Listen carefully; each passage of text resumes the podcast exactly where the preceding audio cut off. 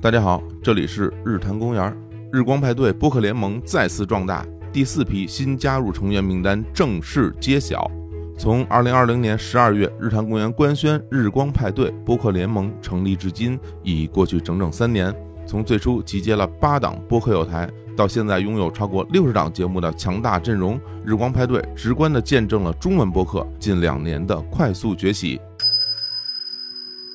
今年，也就是二零二三年，共有二十一档播客新加入派对联盟，他们分别是 Anyway 点 FM 设计杂谈、Iowa Radio、半拿铁、处女武器、东腔西调、带薪摸鱼、非正常旅行、火象三傻妙妙屋、进化人生、快乐亚军 Runner Up、其他垃圾、身边人、三五环、逃班威龙、土象电池 Normal Sisters。宛平北路六百号，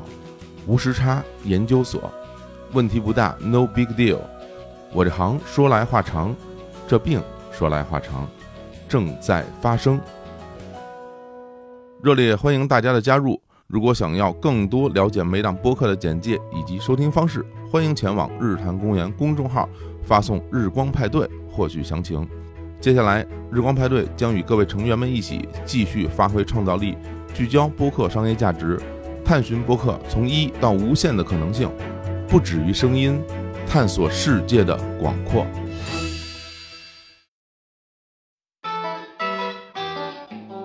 请环境正确到这里，从此以后被分为哪一类？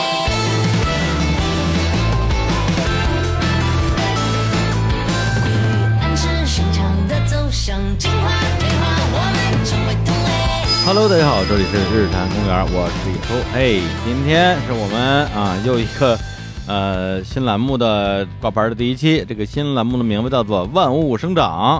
大家听这个名字就都可以猜到啊，我们聊的就是一些关于什么动植物啊、大自然啊、花鸟鱼虫的事儿。那、今天啊，这期节目的两位嘉宾也是日坛公园的我们的老朋友信福臣和 天东老师。嗨，bro，大家好。 他是从美国回来，我听你就是这范儿的，我说你这个后续不太够啊， 对啊，后边是软了。我这英语词汇量就这样了。又会黑不肉啊！呃，天子老师，你跟大家打个招呼。呃，大家好，那个我连他那两句我都不会，英语已经全都还回去了啊，但是会拉丁文啊！现现现在拉也拉不动了，我天，一上来就整这啊个，拉丁文会一点点，拉布拉多嘛，啊 拉布拉多啊！啊，去年啊，去年我们这个阵容这个组合在日坛录了三期节目， 啊，是去年是去年啊？乌虎鸭呀啊？那不然呢？啊，哦去年咱们第一期聊的是什么春季赏花攻略嘛，啊啊！然后聊两期童年的那些植物陪我们长大，后我估计一年多了这已经啊所以现在万物生长了哈，这啊是陪着我们接着长，啊，对对对，我们也生长了。然后我们仨呢有一个微信群，微信群本来的名字就叫日坛植物园儿，现在嗯还叫日坛植物园儿。 然后在群里边偶尔会聊点关于植物的事儿。那今天呢，我们还是来聊一些跟植物有关系的话题。啊，跟这儿我必须得插一句啊，就天东老师这两年因为老信的介绍认识啊，从此就成了陪我睡觉的男人。嗯，我每天半夜到了十二点，差不多感觉要打瞌睡了，就打开一集天东 ASP 的植物观察日记，哎，是吗？嗯类似天东博物日志啊，啊、对，博物志志差不多啊，就是在 B 站搜索“天东 ASP” 就能把它的，哎我们打上广告了，就能把它这个视频搜出来。然后基本上我看三集以内肯定能睡着，哎呀，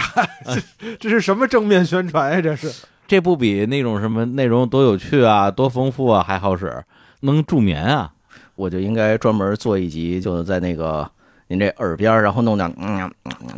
然后就助眠了啊！哦，你说这我觉得是，因为你在你的视频里边，你的那个语速特别快嘛，所以它可能形成了一个频率，就那个频率，对那个频率的那种语言，你听了一会儿，就不管说的是什么，自动就睡着了。所以嘛，哎，以后大学讲课的时候，嗯就得了解你这个频率，嗯，快了不行，慢了不行，要不然学生就该睡了，嗯就得啊啊啊啊啊 啊，这就那个，时快时慢，对对对对，打呼噜多大 声都没事儿，就怕没板。嗯只要有板准睡得着。所以大家都明白了，这 个明白嗯什么了？明明明白是怎么陪你睡觉 的呀？啊，对对对对对对对。对，就是这样陪我睡觉的。有时候真的早上一觉睡醒了，听老师还跟人叨逼叨呢。嚯，我说我那个播放量怎么最近好像啊哎哈，有人给你刷数据是吧？而且完播率之高啊， 全是从头到尾。你看，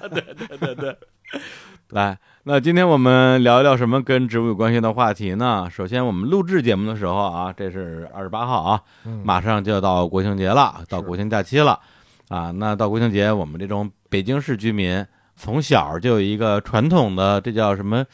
游乐项目啊？就是去天安门广场去看那些花坛上的花儿。嗯，啊，我记得小学的时候，你像我们家那么远，我爸妈还带着我坐地铁、倒公交，然后再怎么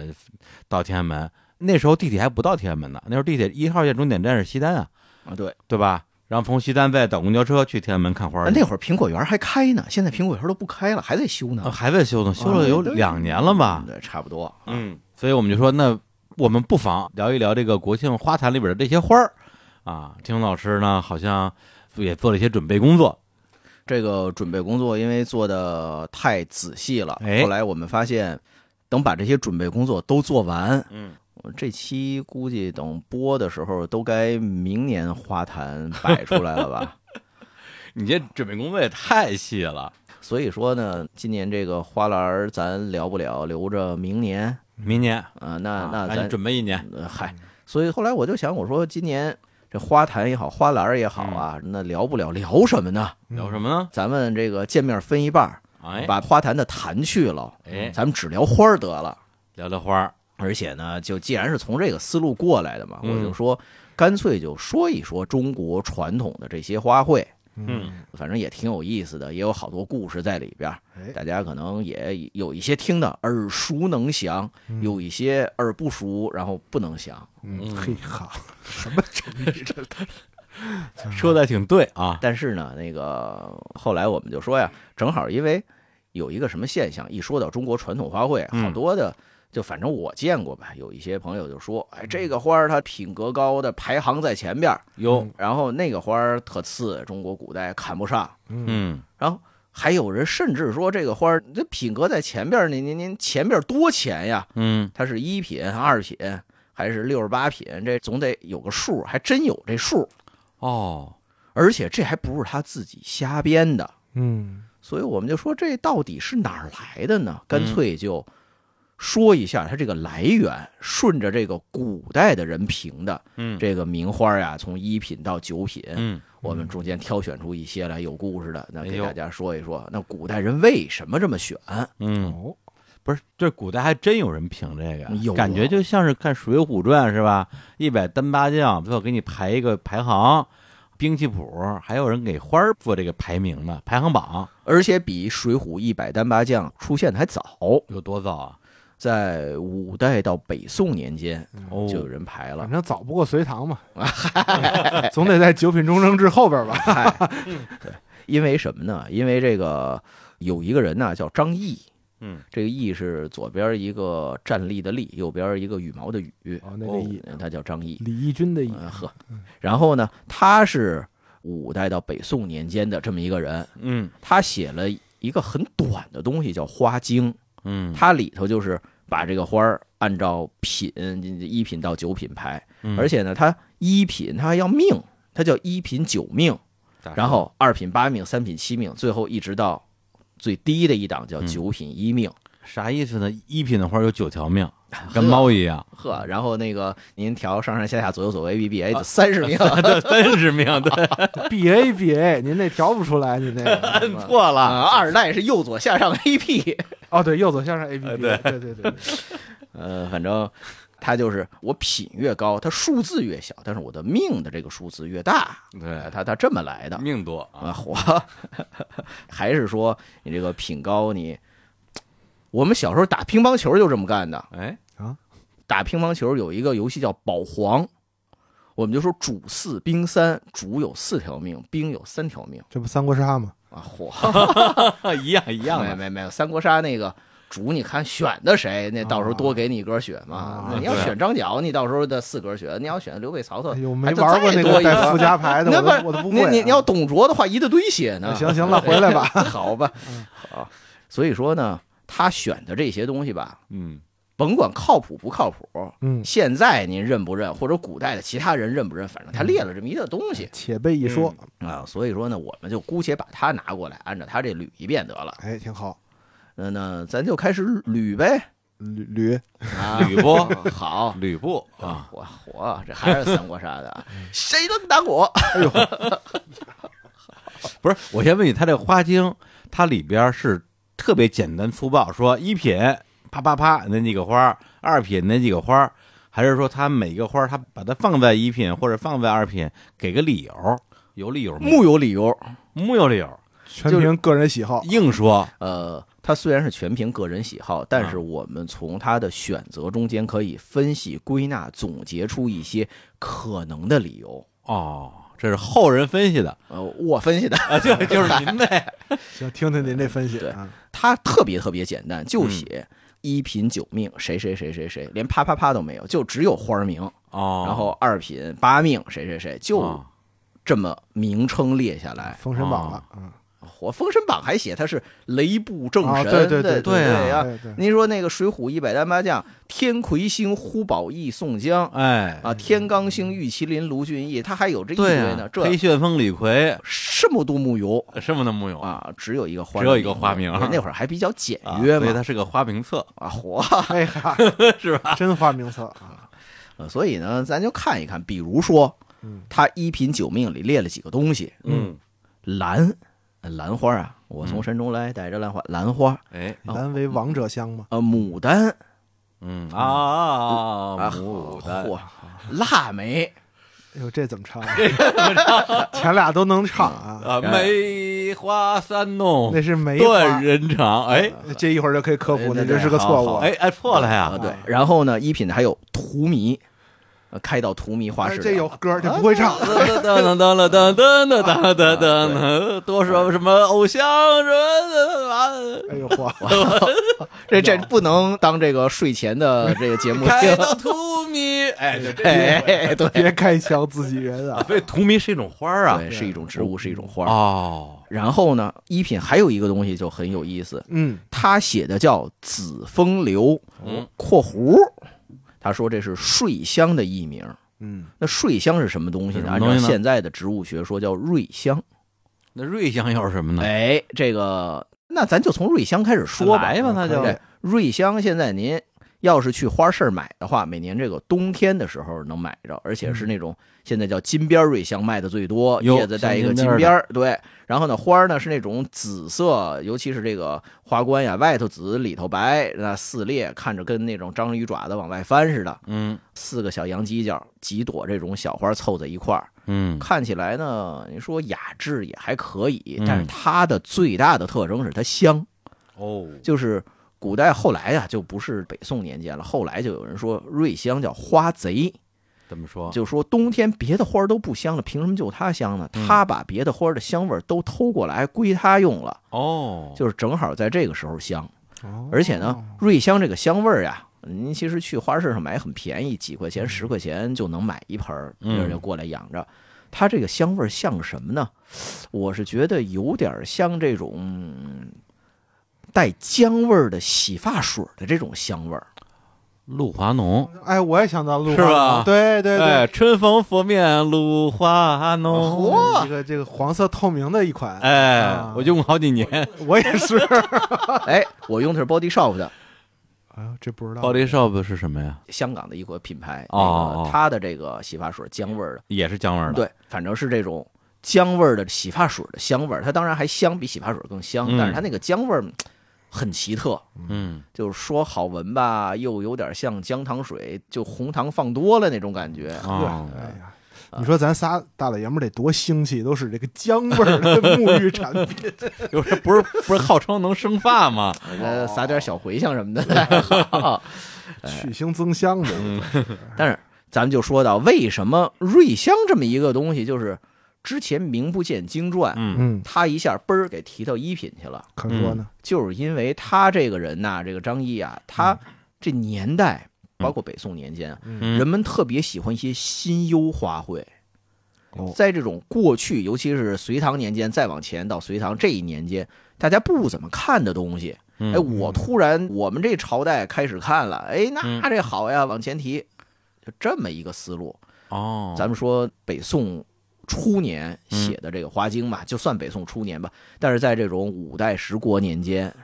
其实瑞香才开始作为观赏花卉。而且为什么叫瑞香呢？相传是在山上开，有一人在这个山上的寺院里头待着。这人呢，相传李煜啊，但是这嗯都是后代传说故事。哪个鲤嗯鱼啊？就问君能有几多南愁唐后主啊？恰似一一江江东水向春流。哎，哎， 这有他个叫李后主，嗯哎相传是啊，在这寺院里头睡觉，睡到半截儿一闻，说什么呀？这个香味儿，我这我这睡不着了呀。 然后就开始找，找来找去，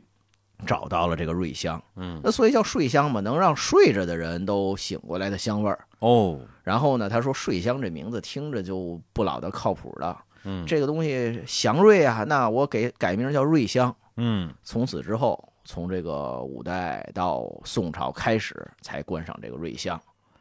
那反正祥瑞这南唐也没祥瑞几年吧，哎但是呢，这么一个新优的东西它就出现了。嗯所以说呢，我们到时候比如说说到二品啊什么的，还有一些也是在北宋年间才相对的被人观赏，甚至被中原的人栽种的比较多的，嗯这些也都排名比较高。嗯那剩下那几个大家都比较熟了，传统的这种排名都是排在前面，什么牡丹这种，嗯呃，属于从唐朝开始嘛，自李唐来世人甚爱牡丹，那那牡丹排名高，这也很正常。哎那这么说，其实牡丹也算新优啊，呃牡对丹是也是唐朝才翻过对山他们来来前朝的前朝的前朝了，这个啊五代也是隔了那么多前朝呢哎，这啊前朝太多了。的，啊对，年头太短啊，但是呃，还有更新的呀。那所以呢，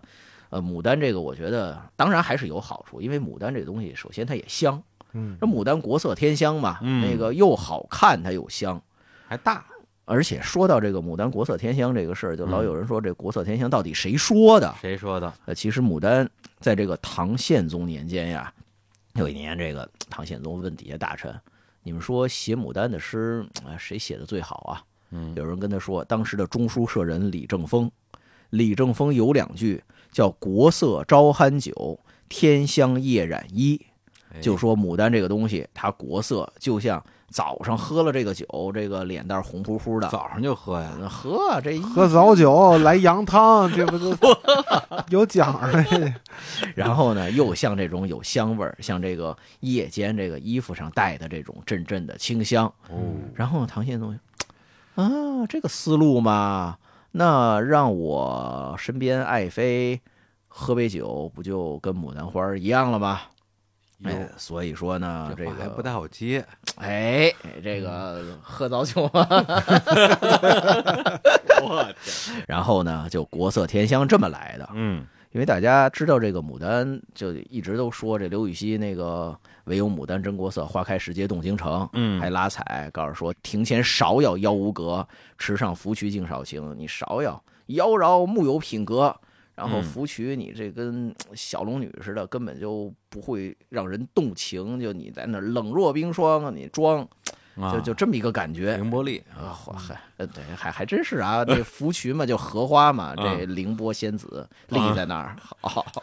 然后呢，从唐朝开始，大家都开始喜欢牡丹了，呃，所以说这属于大概是国民都喜欢的，那嗯一一直延续下来的。那兰花儿其实嗯到宋朝的时候，已经不是咱们刚才最早的时候说的兰了，尤其不是山中的那个兰草了。嗯那是什么呀？就是咱们现在说的这个兰花儿，就国兰呀这一类的，嗯最早的时候，在这个先秦年间呢，春秋战国年间，孔子说“君子如兰”的这种兰啊，它指的不是国兰，是这种有香味儿的一种草。我们说菊科植物，那泽兰属，呃，或者是某种泽兰，或者是佩兰，是佩戴在身上的。哦就是《诗经》里边正风有一首叫《真伪》，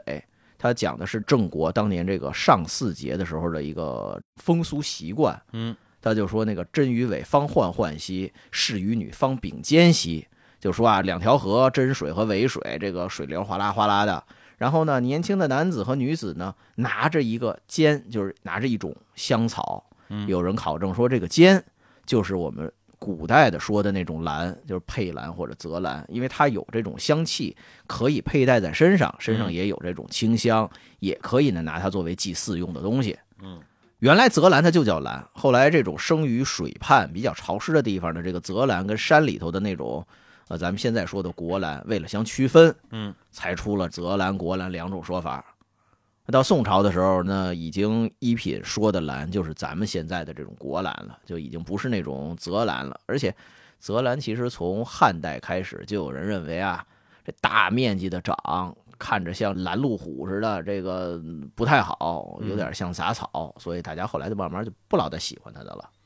哎，你说这兰花儿跟咱们今天说的这些兰花儿是一个东西吗？就是你那个花茎里边这个兰，啊，花经里边应该是了，因为从比如说宋代嗯看到的一些古画里头，嗯然后包括它的一些描述里头，跟咱们现在看的这种国兰，就比如说春兰呀、剑兰呀，然后这种墨兰呀，就这些东西，应该是同一类的了。啊，这个兰花是中国的原生物种吗？呃，有全世界都有。全世界都有。兰科植物在各地都有，嗯但是呢，咱们主要说的这种国兰这一类的，哦，中国原生的有很多。那比如现在花卉市场最常见的也是家里养的最多的，像蝴蝶兰这个，这中国古代有吗？蝴蝶兰咱们就叫洋兰了。洋哦兰其实古代洋兰啊，听着像人名啊，对，那个呃世界真奇妙。啊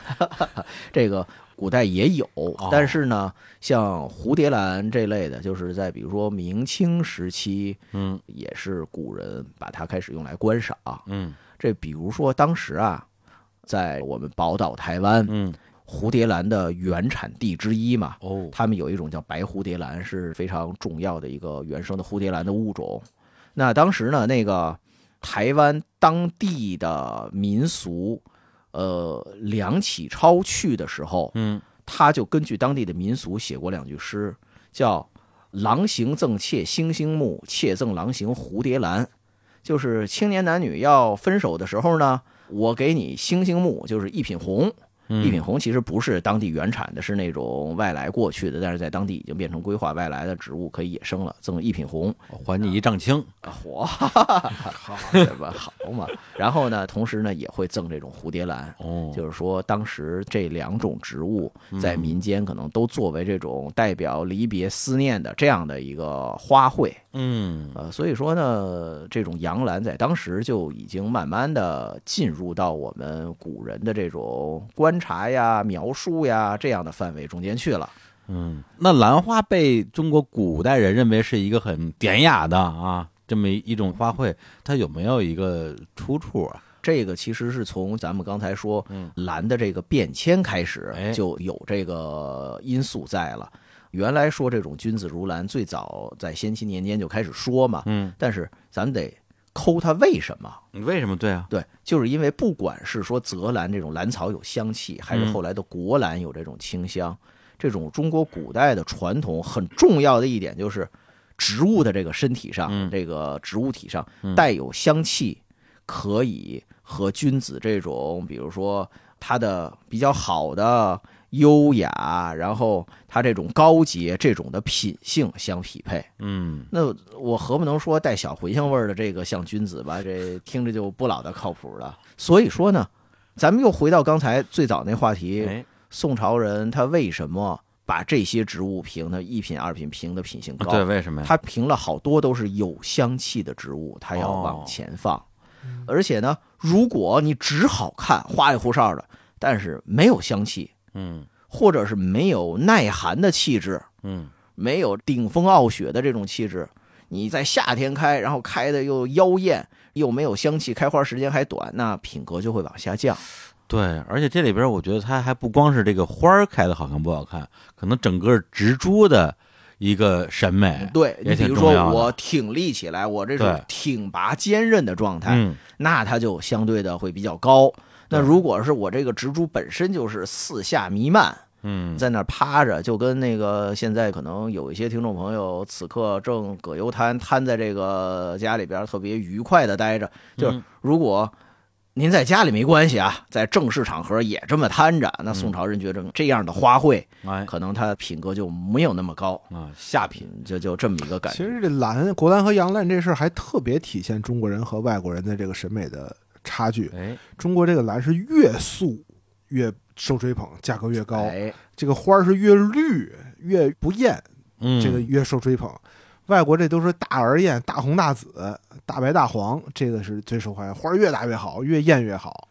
挺体现这个审美的差别的。对，其实是这个感觉。嗯，但是呢，只是看这种，比如说艺术品嗯或者是高雅的东西，中西方有这种差别。嗯那比如说一些跟民间生活息息相关的东西，就就这种差别就没有那么明显了。嗯举个例子，比如说从古至今嗯吃饭，嗯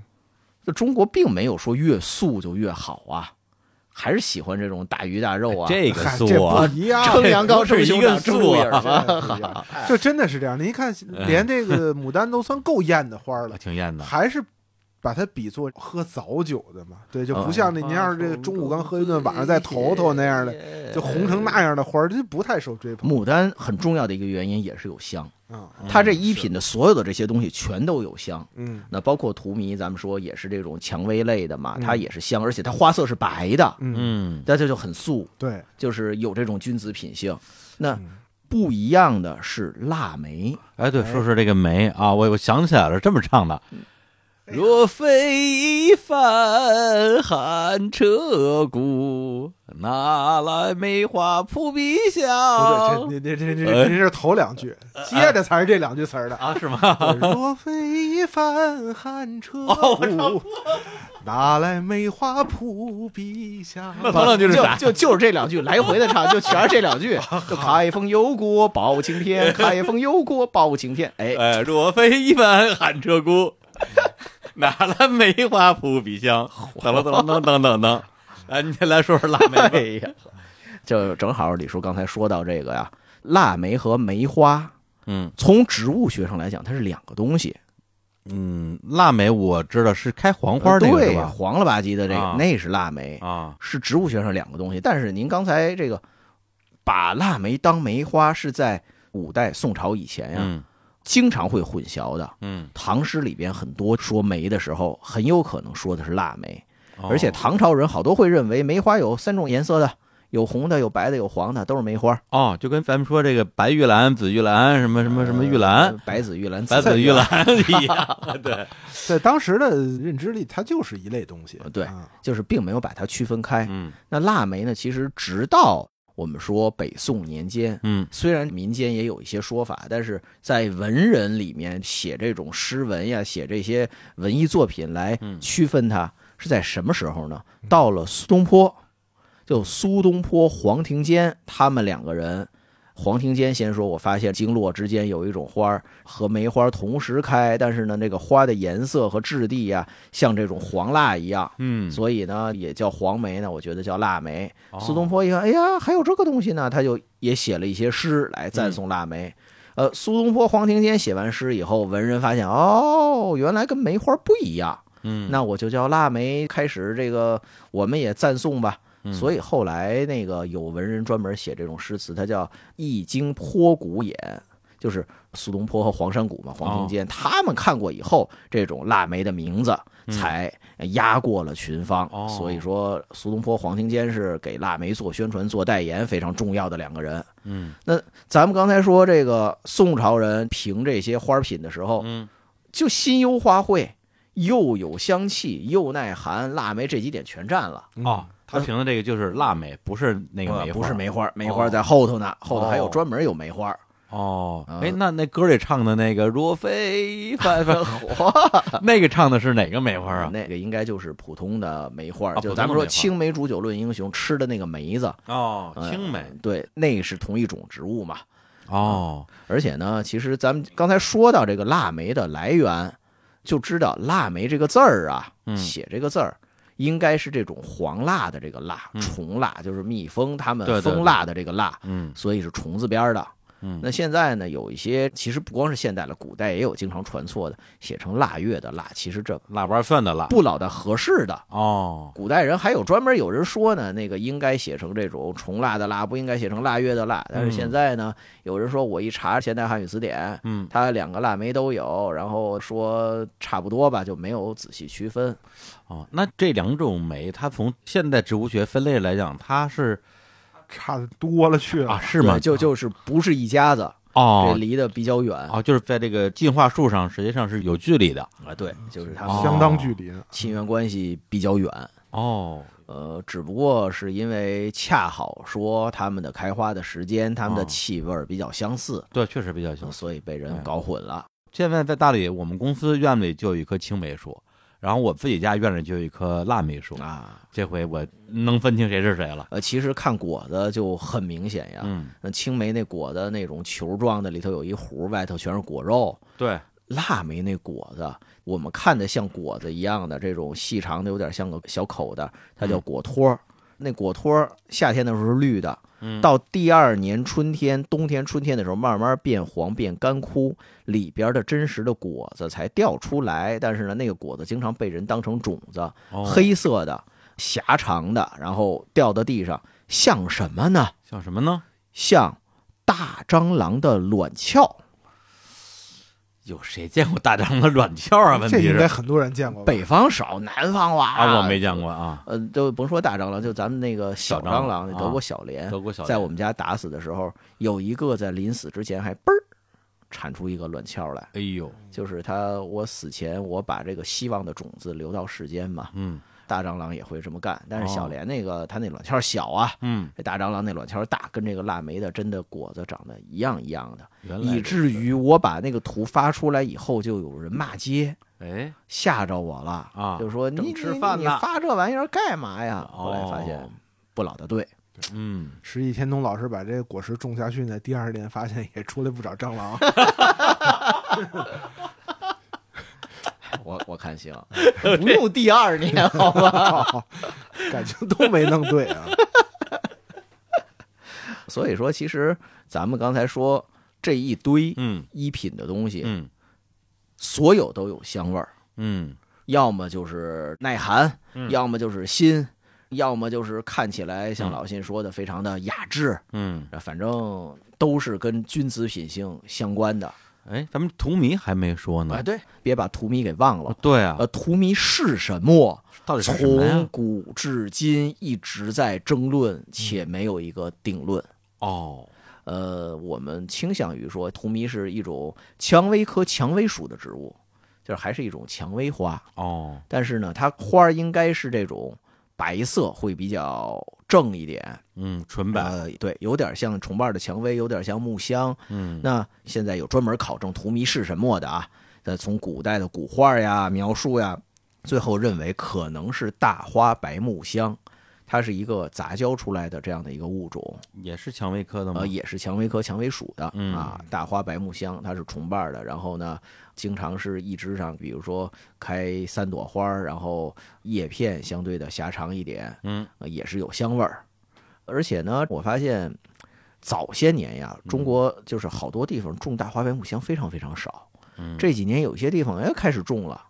就可能是有一些苗圃开始这种我培养培育出来这些，然后嗯也有人发现它可能跟古代的这个荼蘼有关系，嗯，所以开始种了。但这只是一个 说法，对，就各种说法嘛。那我们采取其中，哦重瓣空心炮那重瓣空心炮其实不老的靠谱。啊、不太靠谱呃，但是呢，也有人认为就是木香花，啊。就是反正各种说法，甚至有人认为，比如说是蔷薇悬钩子，嗯蔷薇悬钩子它不香啊，嗯，嗯还是得有香味儿的嘛。对，嗯。那荼蘼这花儿本身它有什么特色吗？因为说实话，我到今天之前嗯啊，就哪怕我在月下上我都听了那个翻唱了，我都不知道荼蘼是一种花儿。我一直以为它是一种状态，就开到荼蘼，就是什么开哎到糜烂。为什么是这嗯就这种感觉这个意思呢？就是啊这花其实长得也不那什么，味儿也不特殊，嗯，它就是开花这个时间特殊，怎么它就说占春末，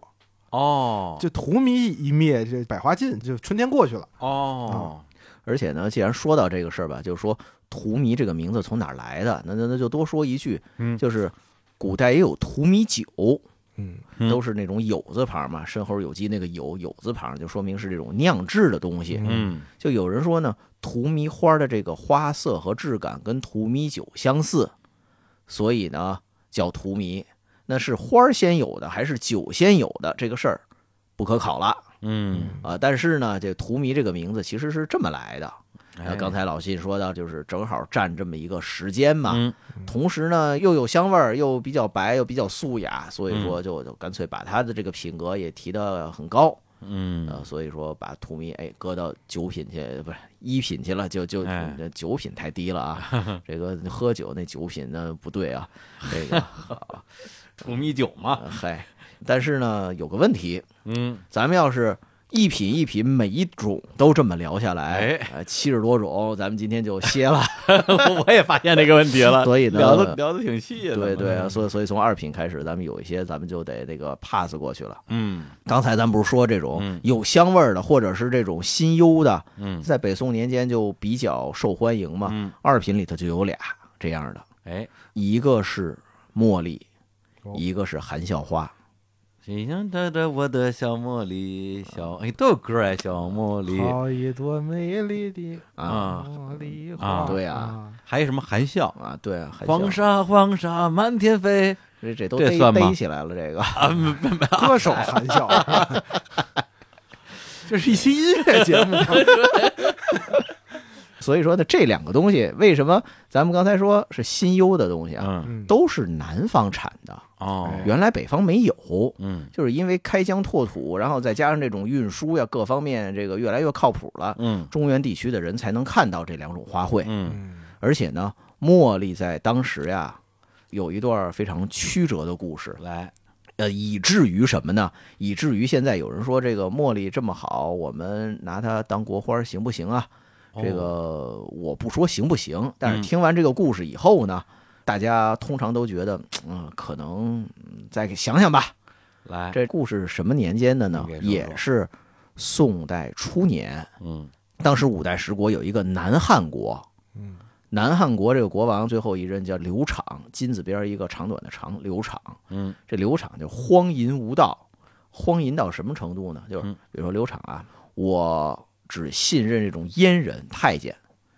但是呢。您说咱们一般的思路，我信任这个阉人，我在阉人里边我提拔一些有能力的，嗯十常侍啊什么的，嗯提拔一些。但是呢，刘昶不是，我看上谁了？你有本事，好，你到我这儿来当我的大臣，嗯嗯、给我把这人这名士嘛，有有名士，给我逮过来，逮过来，先把他阉了，然后让他在我这儿当官儿，嗯，这么着来甚啊，甚至那个有一些什么僧人，就是比较得道高僧，嗯比较有这种本事的，或者是这种啊佛学非常好的，然后逮过来给我阉了，然后到我这儿来当官儿，就是荒淫无道。啊确实有点过分了，这个。这样的话，谁还愿意好好学习、天天向上啊？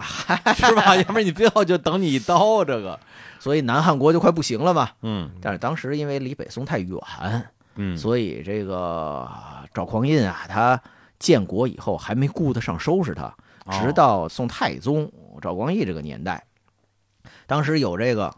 南汉国呀、跟北宋跟宋朝还有使者往来呢。嗯然后这个宋朝的使者去了南汉呢，使者住的这屋子里头，哎，发现摆了一种花儿，白白的、香香的，这香味儿怎么那么香，那么好闻呀？宋朝使者就问啊，说你们这是什么花儿啊？然后呢，南汉这个，嗨，磕问着了，这等这句啊，等了好几天了。呃，刘昶教他的嘛，这一旦问了，你们说，我们这花儿呀叫小南墙小南墙，啊，对我们南汉国嘛，我嗯，们别看这花儿小，但是我们墙，我们南边的小墙啊，不是哪哪个墙啊？就是小墙的墙啊，真是那个墙啊！！说我们这花儿叫小南墙，哦你你们别看不起我们国家，我们虽然小，我们在南边，但我们强。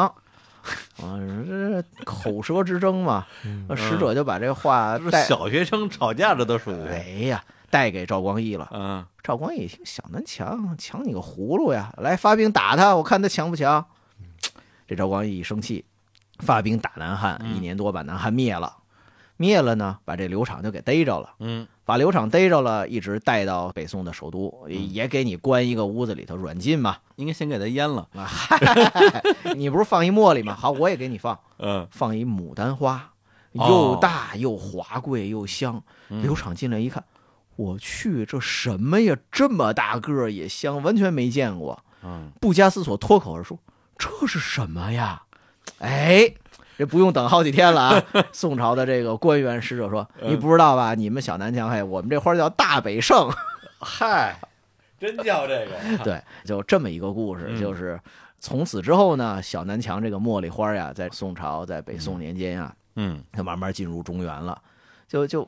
您说小南墙，我们让它当国花儿，呃这好像总觉着有点别扭这种感觉。哦，但是茉莉还是一个很好的花儿，对对这个对我们不能否认。对对对，为什么茉莉没有到一品呢？嗯嗯，因为它不耐寒，哎，就是那南边的花儿呀，稍微冷一点儿嗯它就长得不好了。对，所以现在就包括在北京，有一些那个爱种茉莉的都得盆栽呀、盆栽，然后是在冬天的时候得搬回屋里去，要不然的话这这都不行。我我就说这个，因为我非常喜欢茉莉花它的那个香味儿，嗯但是我在北京真的是养一回死一回，而且我这些年很少把花养死，但茉莉我就没有一回能养活的你。像你养大北胜啊， 你养这小南墙的哪儿活得 别了？别说大北胜了，大北窑都养不 死大北窑啊。这个，但是北京养茉莉有这么一个情况，怎么因说为水质太硬， 哦，对对对，这还是这个问题。酸性不够吧？对，当然如果用一些酸性的营养液这种液肥当然可以了，嗯但是呢，用纯净水胶哦，就会好得多，是就水质太硬，它就掉花苞、掉叶子，就长得不好。没错儿，对，所以我现在在云南大理养那个茉莉，真就是往地下一插就活得特别好，对吧，撂地就能活。北京养可太费劲了，这个茉莉，呃而且咱们刚才说这个古代人嘛，尤其嗯宋朝人喜欢这种有君子品性的、这种亭亭玉立的、坚挺的。呃，茉莉不太行，茉莉是往下趴着，嗯你养茉莉那时间长了，你要不修剪，它那个枝子起来，它是到处乱爬，啊对对然后对对对趴着的，就是茉莉它它没有那么坚挺的感觉，没那么支棱它。对啊。好一朵美丽的茉莉花，它没有力量嘛？这所以说这哦这趴着，这个呀，哎呀，我以为你说好一朵美丽的茉莉，我以为这啊，你看它这个转音啊啊，嘿呀这个蜿蜒啊美，丽嘛？ 就结果这你这就看出民歌这个“倒”字是多么严重的问题啊！ 啊，真是倒字儿的问题。对，那民歌倒字儿，茉莉倒汁儿嘛？这这这 嗯，这都是别大忌挨骂。了。啊嗨，所以说这是茉莉。哎刚才茉莉茉莉刚才含笑就稍微带一带吧，这也是南方植物也，是南方的。哎呦那含笑也有香气，嗯大忌，是但是呢，它那个香气特别逗，就是又像香蕉，又像苹果，然后就有点像那种果香，或者是发酵有点过了的那种果香。嗯，所以说呢，古代人就说含笑，它为什么叫含笑呢？是因为花儿在半开不开，嗯像这种美人含笑，这种欲迎还拒、欲语还休这种含笑的这个状态，嗯它能持续很长时间。等到花儿全开了，那种香味儿就太熏人了。呃哦，半开不开的那种香味儿呢，还比较容易接受，所所以叫含笑，含笑长啥样？是跟玉兰差不多呃是吧？对有点像。然后呢，花儿比玉兰花儿小一些，嗯，因为跟玉兰都是同一个类群的嘛，都是木哦兰科的植物。南方什么城市种含笑比较多呀？各地各地而且对野的很多，哦呃，，山里边野的也有，然后公园里边这随便种呀，就都非常常见。比如说嗯像云南呀、两广啊、福建什么的，哦就就都很多。怪不得当年杨钰莹出专辑叫《风含情水含笑》呃呢。嗨，嗨，这个江浙沪地区也有。也有的盆栽的多一些嗯，再往南就地栽的就很常见了。嗯那北京其实也能见着含笑，嗯这在园林博物馆，哦它在室内栽了一些含笑，嗯但是呢，这个含笑长得不如南方这种我们说露天种的嘛那种长得那么好。对，那肯定那的空气不流通嘛对。，但是反正也有，我那想嗯闻那个香味儿是直接去是能闻到的。哎，含笑也是这么一个东西。那咱们这二品花里边，咱们不重点说的还有哪些花儿？啊呃我想不重点知道说知的，道。就比如说像刚才说会，就是古代已经把兰蕙呀、嗯连在一起啊，兰蕙不采，无意蓬蒿。那就古代人不讲究我们保护野生植物啊，那嗯种兰和蕙它们是区分的，就是嗯比如说这一枝儿上花儿多的、花儿少的，他们来分那种兰和蕙，其实嗯就跟兰花它的意思是一样的，就不细说了。哎，然后还有一个呢是盐桂，就有古代人把这个桂花分成好几类。哦，其中有一种就是长在这种山石上的岩桂，当然也有人认为岩桂是其他的一些物种，反正嗯各种说法都有吧，嗯就是也是对于他们来讲是一个新优的。嗯，然后二品里头还有一个东西，其实也是很新的，哎，琼花。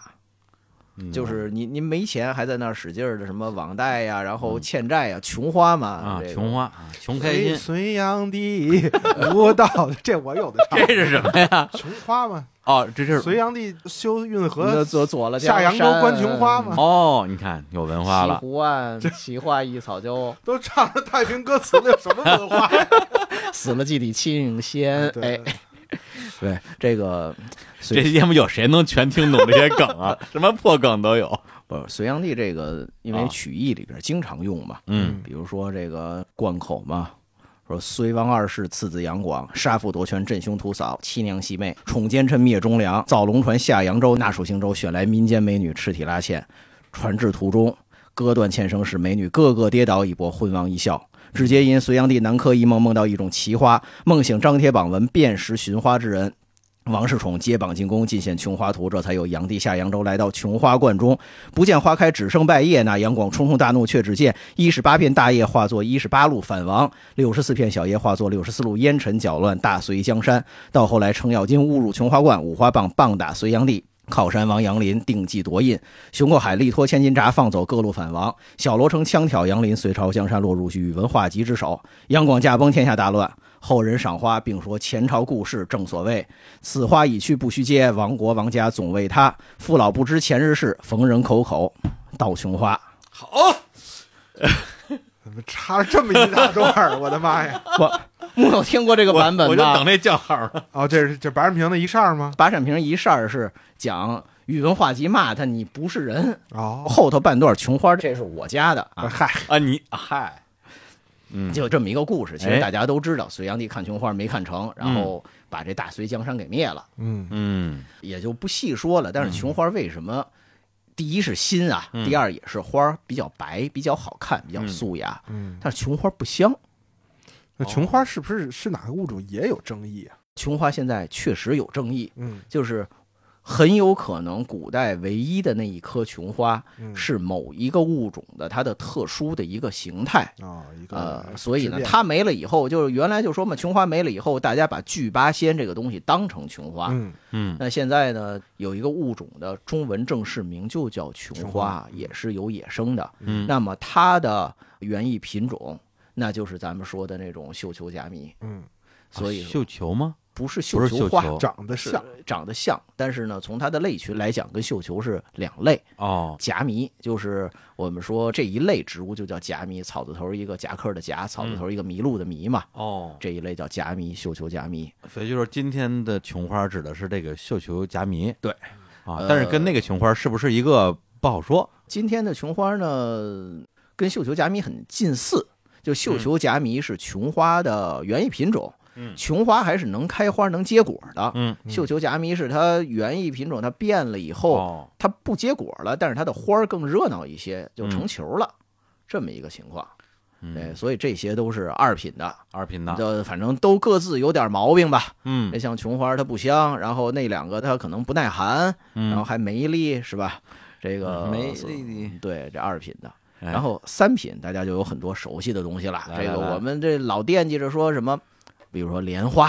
嗯，这嗯出淤泥而不染，濯清涟而不妖，天一冷就冻死。哎，呃，所以呢，这个虽然很好，这真是君子啊，但是呢，他这个品性还低一点嘛。嗯比如当时那个我们说张毅北宋的时候，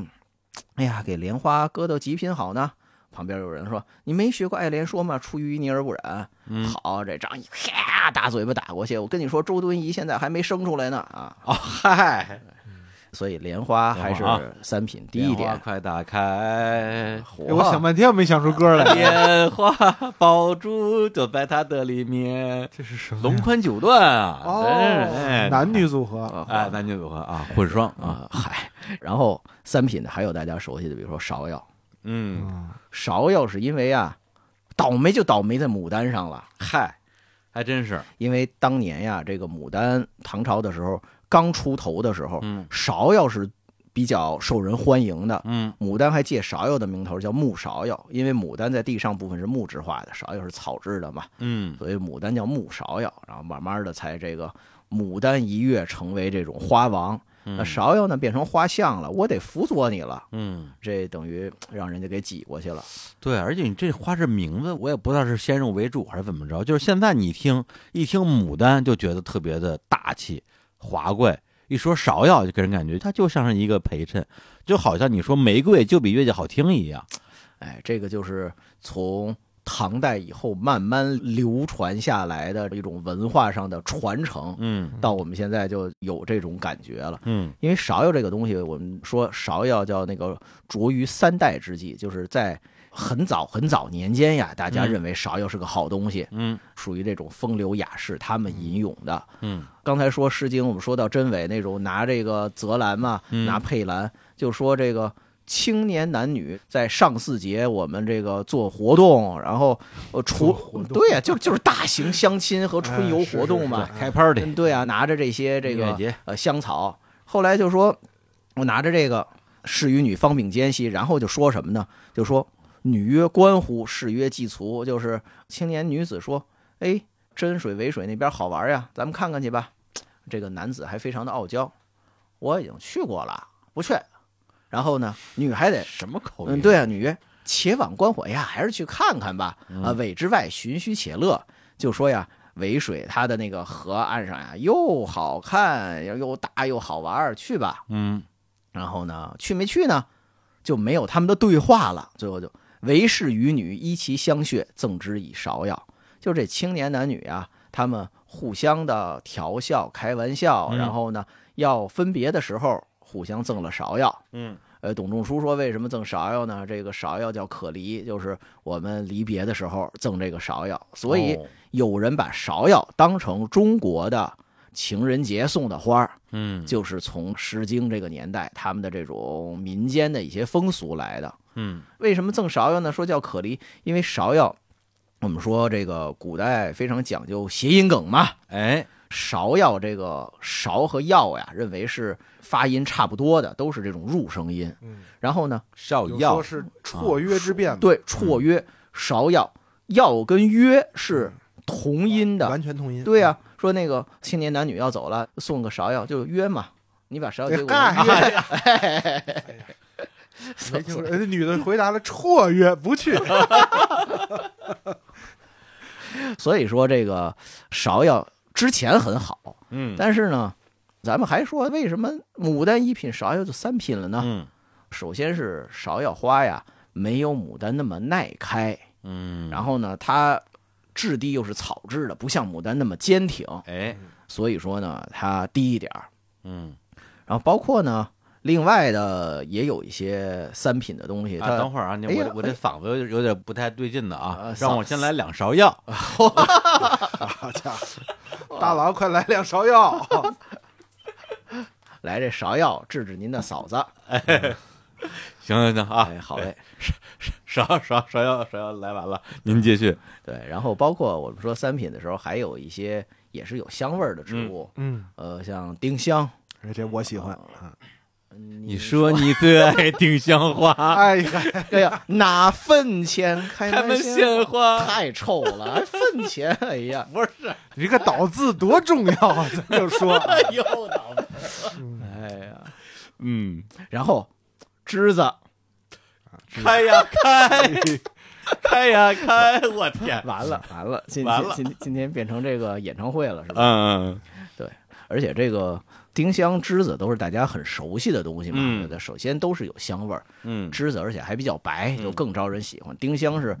不艳俗、不闹腾，那么对一小抠抠花儿，然后还那么小，嘴儿大脖子憨嘛，嗯叫唤的嗯声儿就大嘛， 香味儿就远嘛。这所您以说这是栀子， 这是蛤蟆。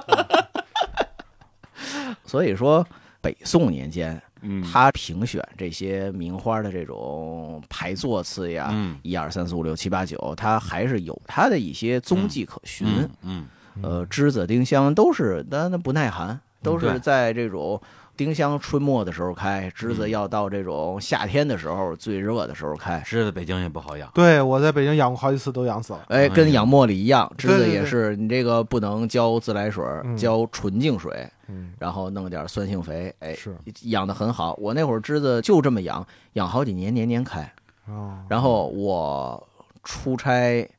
俩礼拜回来就完了，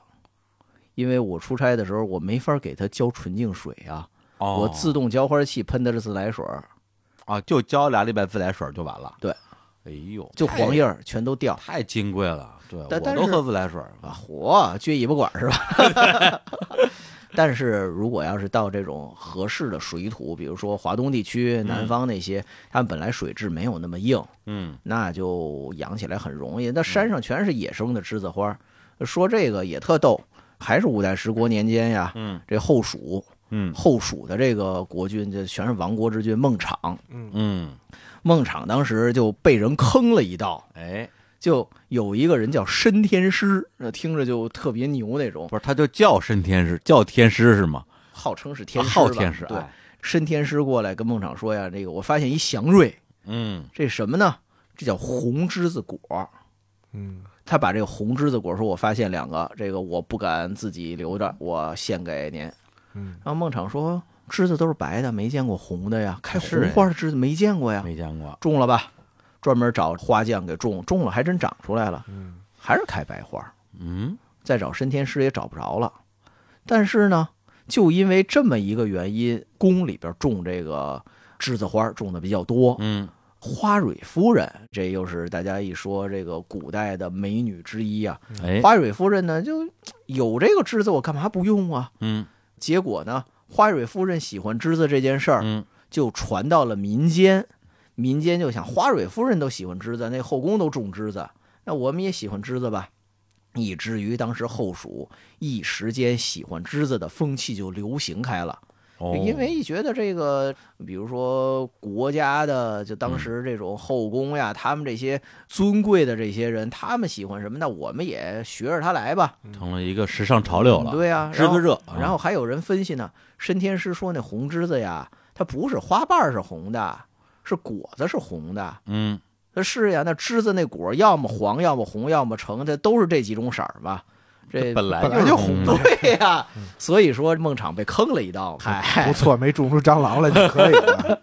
哎，所以说哎，哎，栀子知子，啊，其他咱们就都一笔带过了，都是这种园艺品种，就嗯不是某一些，比如说像碧桃、垂丝海棠、千叶梅，就是重瓣儿的梅花，千叶梅嘛。嗯，这些都是当时新优的园艺品种。哎，回头我们把这个花精啊，就放在我们这个推送里边儿，反正一共也没多少个字儿啊，大家好奇的话可以自己去看一看啊。我们这回就只重点讲里边儿比较有故事的，那就讲一些吧，要、啊要不然的话，这个真的好几期都讲不就完。成一系列节目了，啊光讲这个讲十期，火订阅数，您看这个哗啦哗啦往下大管啊往下掉，啊掉。 对呀、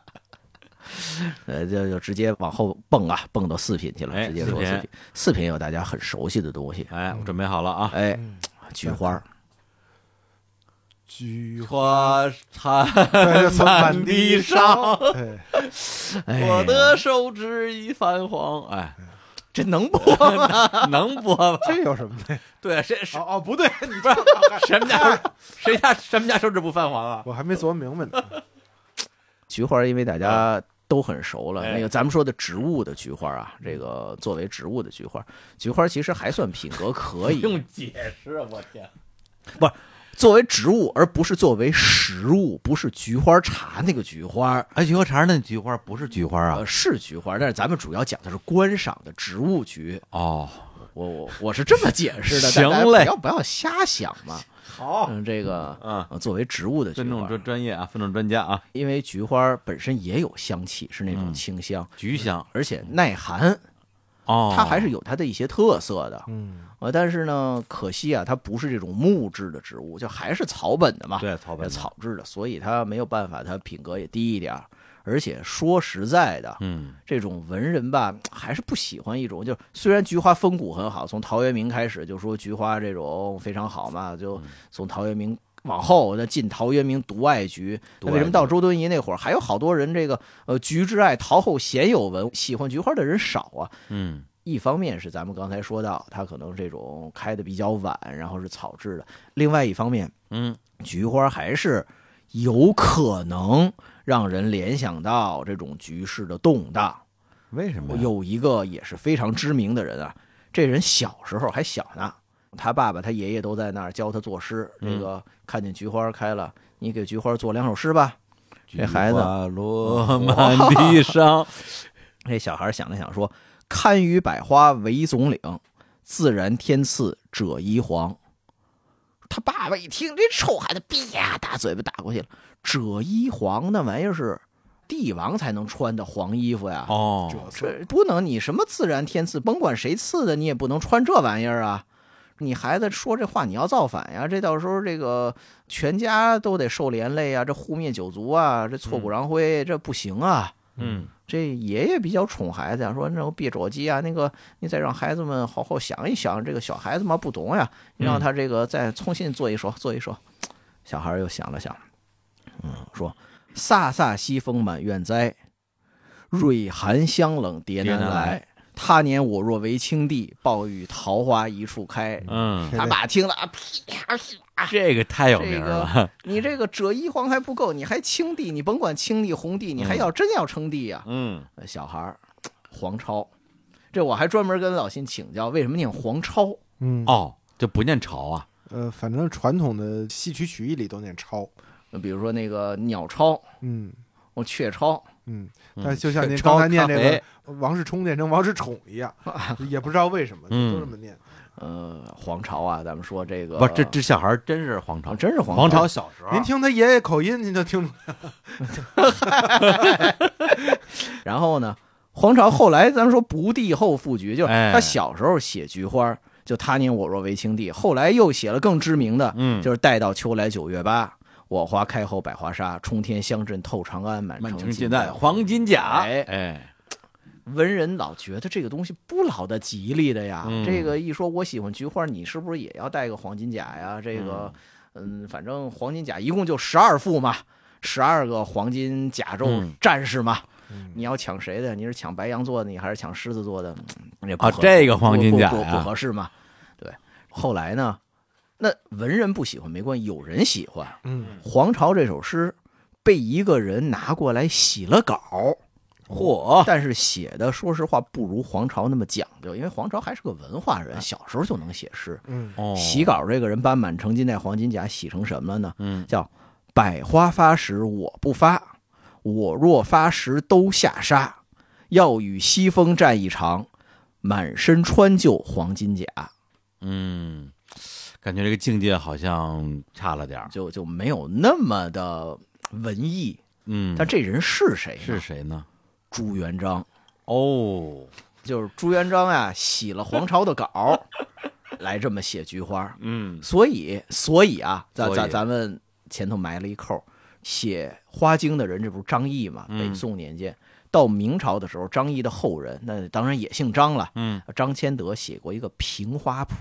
嗯，就是他也评了这些花儿的这种品，一品、二品，一直到九品。嗯，叫评花谱，就是说我祖先就我上祖了，他写的这个东西，我不能全都再照他的这个完全一样，我推翻它也不合适。那嗯我重新评一个，是插在瓶子里的花儿。哦，朱元璋说菊花好，那明朝人谁敢说它不好啊？嗯，所以呢，到明朝的时候，菊花的这个品行就往上去了，哦，啊就插在瓶花里头的这个菊花儿，升档了，，对，升到一品去了嗯啊。所以说呢，这个朱元璋给菊花正了名，嗯，他要朱元璋活到现在，哎，不知道啊他、呃如果朱元璋活到现在的话，能 活到现在，不知道嗯他对于当代人看菊花是一个什么的这种感受。呃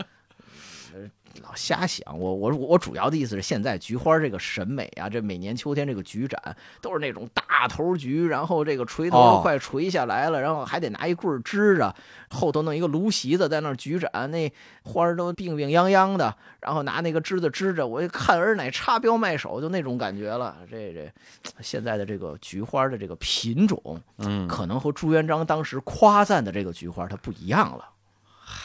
您这说话我老不知道该往哪边接，哎呀，您就接歌就行。 啊，对，所以我觉得你看《菊花台》这首歌给《满城尽带黄金甲》这个电影当主题曲非常合适，嗯它，本来说的就是同一件事儿，啊，对，对吧？嗯，这个古代菊花应该尺寸不太大，看这个小菊花，《聊斋志异》里说的这个这个有一个黄英这篇黄英篇目那嘛篇啊，，就说里边儿你这个品种太好了，好这又大又香，多大是多大如拳，已经很大了，像拳头这么大。因为什么呢？嗯，呃，菊花的品种的慢慢的丰富起来，是明清在逐渐的培养出来的。嗯那因为蒲松龄那个年代还没有那么多的菊花品种，但是到嗯清朝的中后期就嗯有好多好多热闹的菊花的品种，嗯各种颜色、各种形态。嗯前两年在清华的那个美术馆展过一次，有一个百菊图的一个展，嗯那画的这些各种的菊花品种就非常热闹了。嗯咱们现在呢，其实说实话，培养出来的这些菊花品种，和清朝的那个一对比吧，可能现在单纯的追求大，嗯清朝那种还是比较多样，小的也有，中不溜儿的也有。嗯啊，现在的小菊都不专门作为这种某一个去展了，都是一堆，然后凑成这个一个花坛挤在一块儿就干这个用了。哦嗯，所以说，可能审美一直也是在变化，是然后品种培养也在变化是。那既然说到菊花了嘛，哎，哎，呃，同样跟菊花还是同样的这个品级四品的，嗯，还有一个说出来名字，大家听着很耳熟，但是可能不知道是什么的，后庭花。哦，这怎么唱？商女不知亡国恨，我我现编的词 儿，嗨，隔江犹唱后庭花，不是这跟刚才那个是不是可以合并同类项啊？后庭花这个东西是什么植物，其实也是一直都有争论的，哦，因为咱们说“商女不知亡国恨，隔江犹唱后庭花”，大家太熟了嘛。对，这个事儿其实说的是当年陈后主的事儿啊，所以这个诗里边写这后庭花，它就指的就是这个后庭花，它呃，指的不是菊花。不是菊花，哦，这跟菊花没有关系，这个是当代人的一些错误的联 想。串了串了，全给你们剪 了去。啊，真得剪了，这个这个不剪不行了，这这怎么办呀？剪剪剪了呗。我不 点，哎接着说。我那那我就不敢胡说八道了。好那那你谁说点正经的有没有 啊？对有啊，这个陈后主跟后庭花什么关系呢？嗯哎陈后主当时宠爱这个张贵妃啊，他专门写了一个歌叫《玉树后庭花》。是哦，其中有这种词句吧，就说这种“妖姬脸似花含露，玉树流光照后庭”，就因为有这个句子，嗯后人认为是这种不祥的征兆。嗯，毕竟啊，你一个国君，你在那儿就天天的唱妖姬，这事儿不合适吧？哦，这个所以那个商女唱的这个《后庭花》，指的就是陈后主写的《这个玉树后庭花》这哎这个个牌子曲子哦，对唱那个曲子，对，这歌名叫《后庭花》，叫《玉树后像庭像花》。哦，对对懂对，了，所以呢，当时还没有指代某种植物，嗯但是也是到宋朝的时候，嗯咱说这个花经里头已经说到后庭了，说嗯后庭花了，那到底是什么呢？北宋年间呀、啊苏辙他写过两句诗，叫“后庭花草盛，莲乳系兴亡嗯”，就说的是跟这个陈后主的关系。他自己标注说，有人说，矮鸡冠花，矮的鸡冠花嗯，就是玉树后庭花这个植物，哎，鸡冠花跟咱们小时候看的鸡冠花是一样的吗？呃，还不一样。啊，然后呢，到南宋的时候，有个书叫《碧鸡漫志》，它里头就说吴蜀鸡冠花有一种小者，高呢不过五六寸，嗯，要么是红的，要么是浅红，要么白，要么是浅白，这个东西叫后庭花。嗯那又浅红又浅白，所以呢，后代考证这种植物的人认为，他说的这个后庭花呀，小鸡冠花、矮鸡冠花呀，嗯是跟鸡冠花同类的近亲，一种植物叫清香。清香，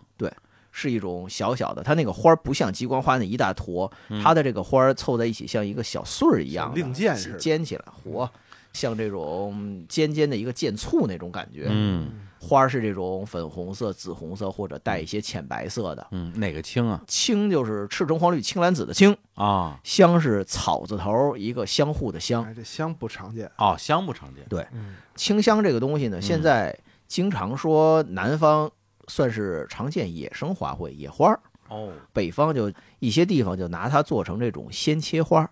哦是在花店里有的时候能买到，作为花材的搭配。嗯而且呢，它因为除了花瓣儿之外，外边有这种小苞片，嗯它干了以后，还能保持这个形状和颜色一段时间。哦，可以做干花。，对，所以作为花材来讲，它的应用会比较广泛。嗯就说这种哦后庭花很可能是清香，哦，但是也没有定论。呃，对，就是只能作为一种观点啊。嗯，所以说呢，这些都是我们放在这儿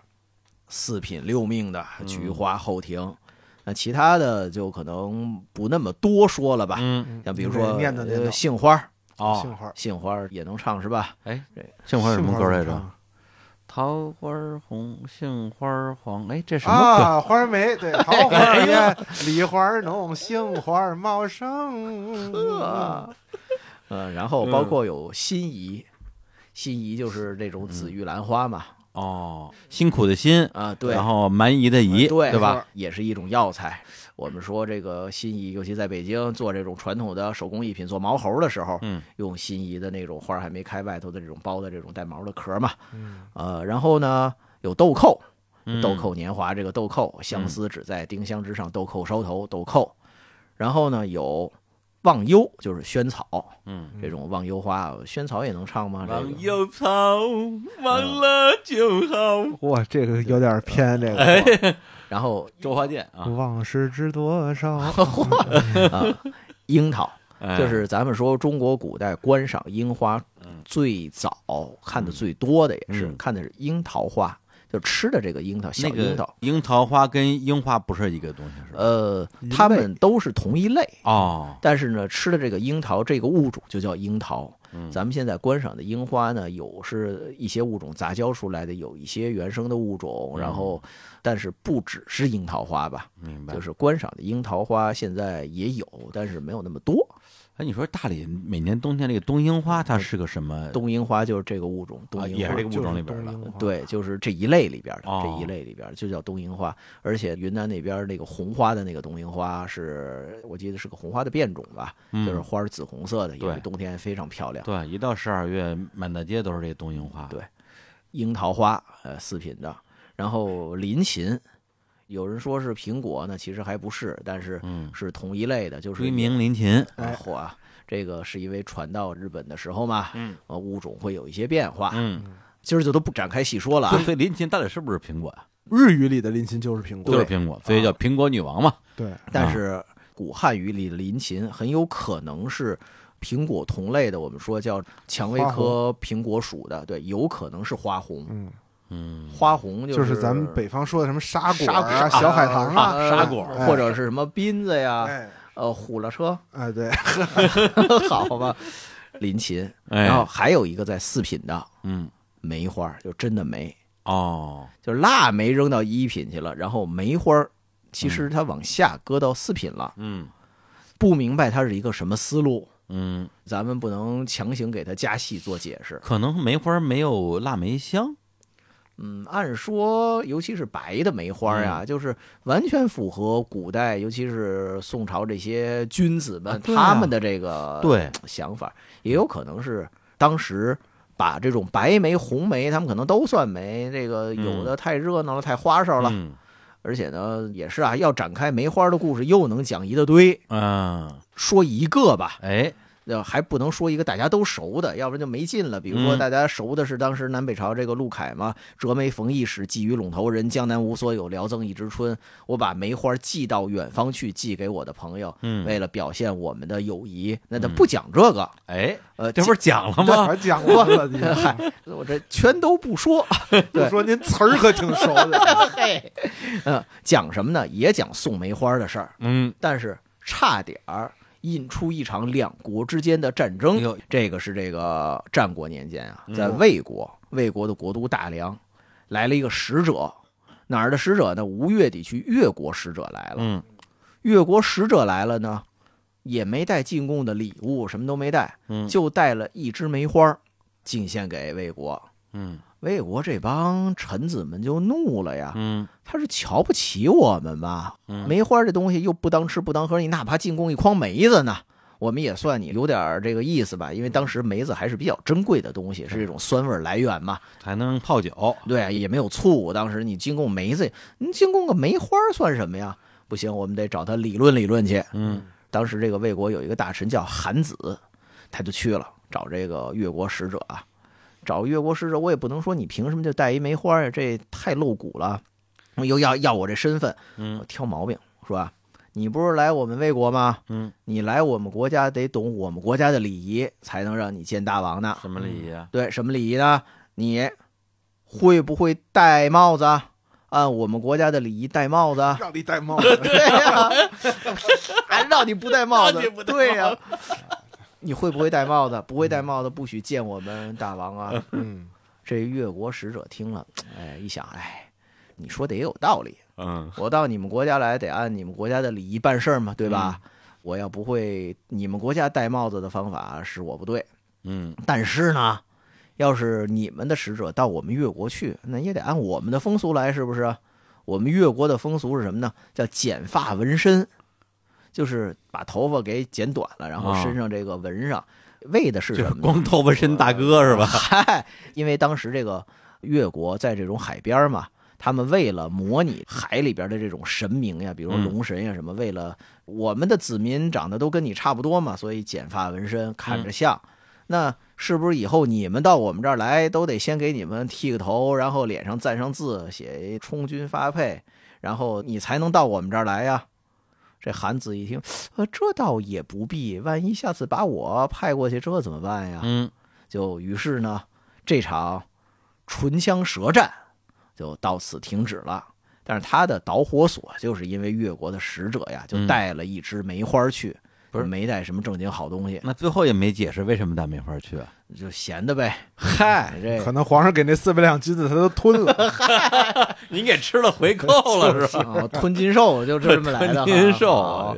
呃，所以说呢，他如果要是晚一些年，已经有这个就是“聊赠一枝春”，我这嗯个陇头送梅这么一个典故以后呢，那还能说我这个是个风雅事。嗯但是因为这事儿发生的太早了，嗯所以呢，当时还不认梅花，光认梅子果。哦，后来从南北朝时期有一些这种文人嘛，嗯咱们说这个姜夔写的这个词叫“何逊而今渐老，独忘却春风词笔”。当时何逊写梅花，嗯是属于写梅花写的比较早的一些人嘛。就他们写梅花，赞颂梅花，慢慢的梅花才在文化里面有这么的一个非常高的地位。嗯包括我们经常说这个林逋，北宋林逋，嗯他写这个“疏影横斜水清浅，暗香浮动月黄昏”呀，哎呃暗香疏影都是这种梅花的特征。嗯那林逋甚至呢叫梅妻鹤子，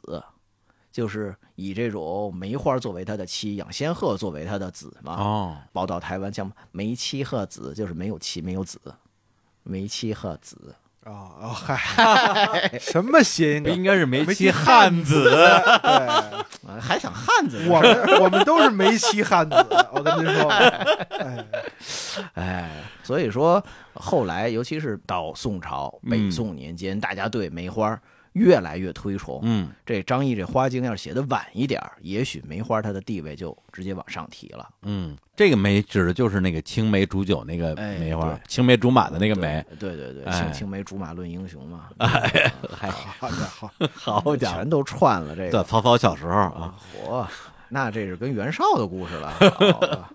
咱们加快速度了啊，哎五品五命就是属于中不溜的。嗯我先说有哪些吧，这样的来话来来这个快一点。好一个是杨花，古代认为飘的这种柳絮呀、啊杨花呀，它也是一种花儿啊，哦，五品五命杨花，这就已经有点这种漂泊的感觉了。然后有月季，它叫月月红，嗯月季也是鲜红，但是不耐寒，嗯而且呢相对的柔弱一些，所以是中不溜的。呃，梨花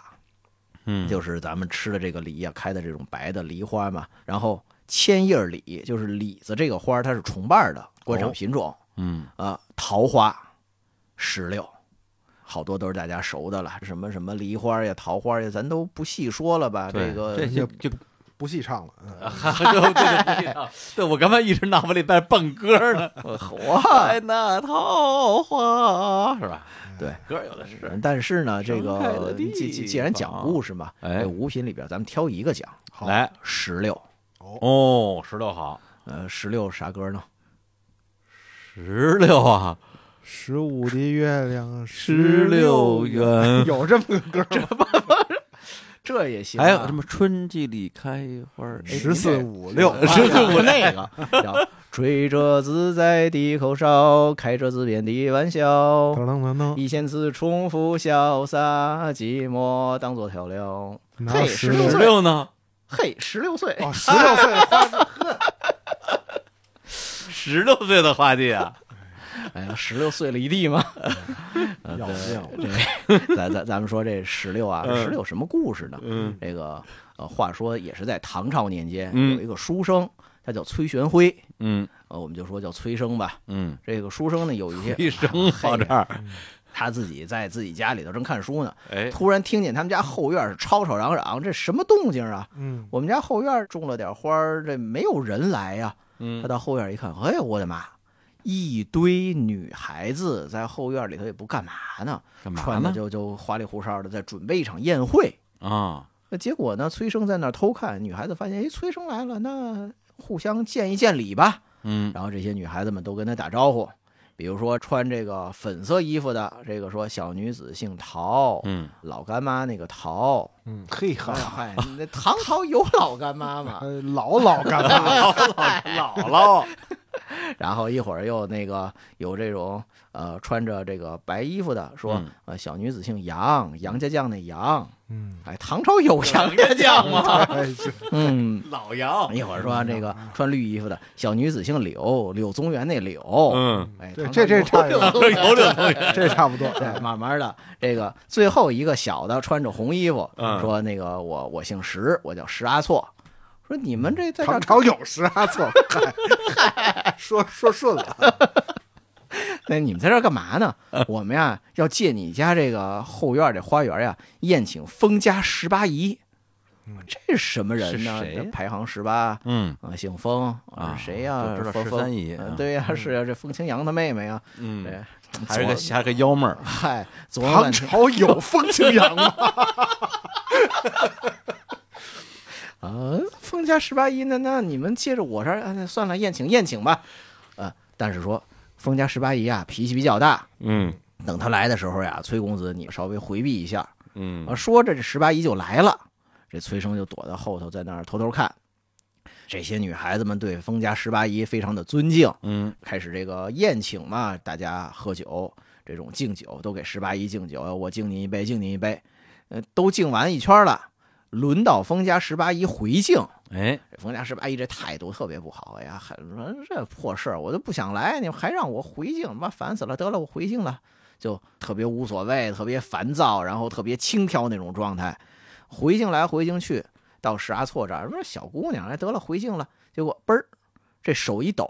嗯，这酒啊洒在石阿错那红裙子上了。哎呦，啊，石阿错急了，拍案而起，怒目而视：“你十八姨，你太不像话了！我们姐妹们对你这么恭敬，求你办事儿，对你这么客气，至少面儿上你得做足了呀！你这个回敬，你这态度那么不好，他们都求你，我就不求你，你爱干嘛干嘛去吧。”十八姨一听，哎呀，那感情好，你们不是不求我吗？我走了。嗯转身，呜，一阵狂风过后，封家十八姨不见了。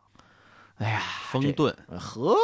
这帮啊女子们就说：“哎呀，阿错，你这个也太性急了。哎，不过十八姨确实看着就不想帮我们，这怎么办呀？”嗯正在这说着呢，哎，崔生露出头来，刚才发生了什么事情啊？嗯，发生哎什么事哎了？对啊，一想，哎呦，呃，崔公子，啊、太好了，那个求你帮忙吧，嗯帮什么忙啊？我就帮。嗯那我们给你讲啊，这个事情是有原因的。我们呀，不是普通的女子，我们都这个花仙、花妖、花仙。花仙子，哎，噜噜噜噜噜噜噜噜噜噜噜噜噜噜噜噜噜噜，对，我们都是这个花仙。呃，姓陶的那个嘛是桃花仙子，嗯呃，姓杨的是杨花仙子，姓柳的是柳花仙子。最后呢，这个石阿错红衣服呀是石榴花仙子。嗯，那么，石榴花仙子，对，呵，然后呢，我们在这儿宴请的封家十八姨呢，就是春天刮的狂风，哦，我们就想跟他说呀，每年刮狂风，把我们这些花儿都刮掉了，今嗯年能不能求求你别刮那么大风啊？哎，手下留情吧，忽如一夜春风来啊，嗨，满地落花，嗯嗯什么什么，嗯哎满地尽是黄金甲，哎嚯，这那怎么办呢？崔生说：“我也不能，我替你们战斗，我把十八姨打败了，我我也不知道他住哪儿啊。嗯，呃，说没关系，你帮个忙吧。 想要把你们变成虫梅花吧？本来也是崇梅花不呀，用疯了的，啊，嗨，还有不封的事儿，这那怎么办呢？说呀、你去给我们绣一个罗幕，嗯，这种我告诉你怎么绣，拿这种比较好的这种绫罗绸缎，嗯上头绣上日月星辰，哦，嗯把这个东西往你这个后院一照，嗯，这个东西叫护花幡。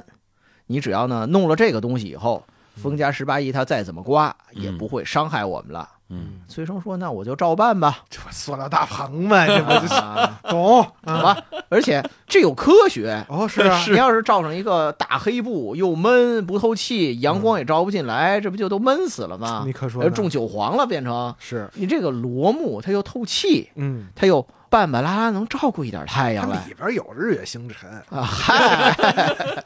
那就晒死了。啊，哎，反正弄这么一个，于是呢，这些花仙们就得到了这个崔公子的保护。嗯，崔公子呢，因为护花这件事儿呢，名传后世，护花有功，哎，对他相传呢，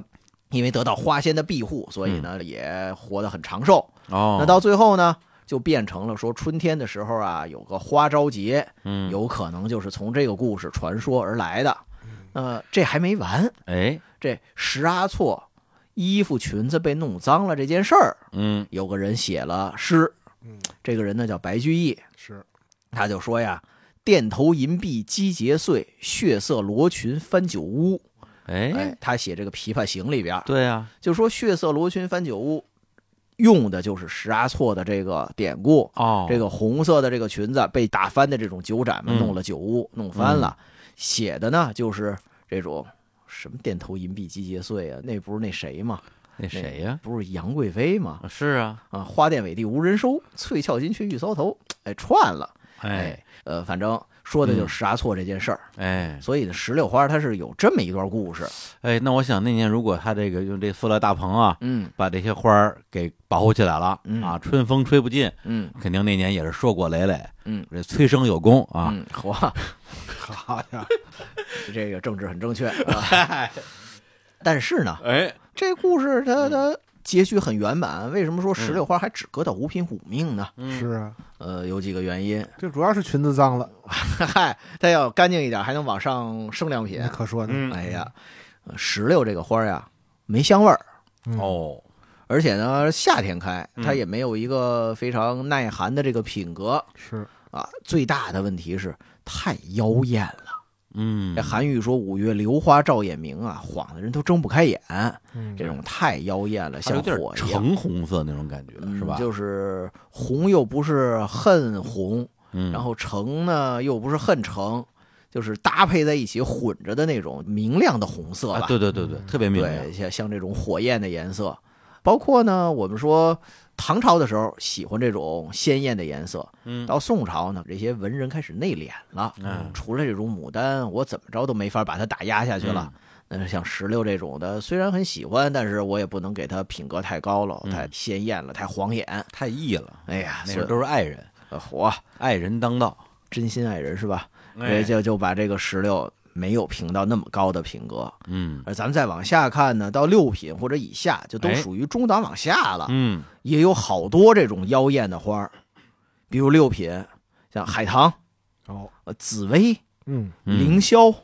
这都是要么橙红色，要么紫红色，这些花儿很漂亮。而且都是攀援等辈啊，这不行啊，这对东西，嗯攀援系的都不行，都哎属于这种品格不太高尚的可那不种。吗对嗯对对触手系的，不能学凌霄花呀，啊，对啊，哈哈 这种应该木棉得分高是吧？哎，对，然后呢，六品还有其他的一些品种，嗯一个叫宝相，嗯这个认为是一种蔷薇的或者月季蔷薇的那一类的品种吧。嗯，嗯啊，，还有一个也是月季蔷薇类的品种叫金沙。啊，您又能唱了，这金沙这太多了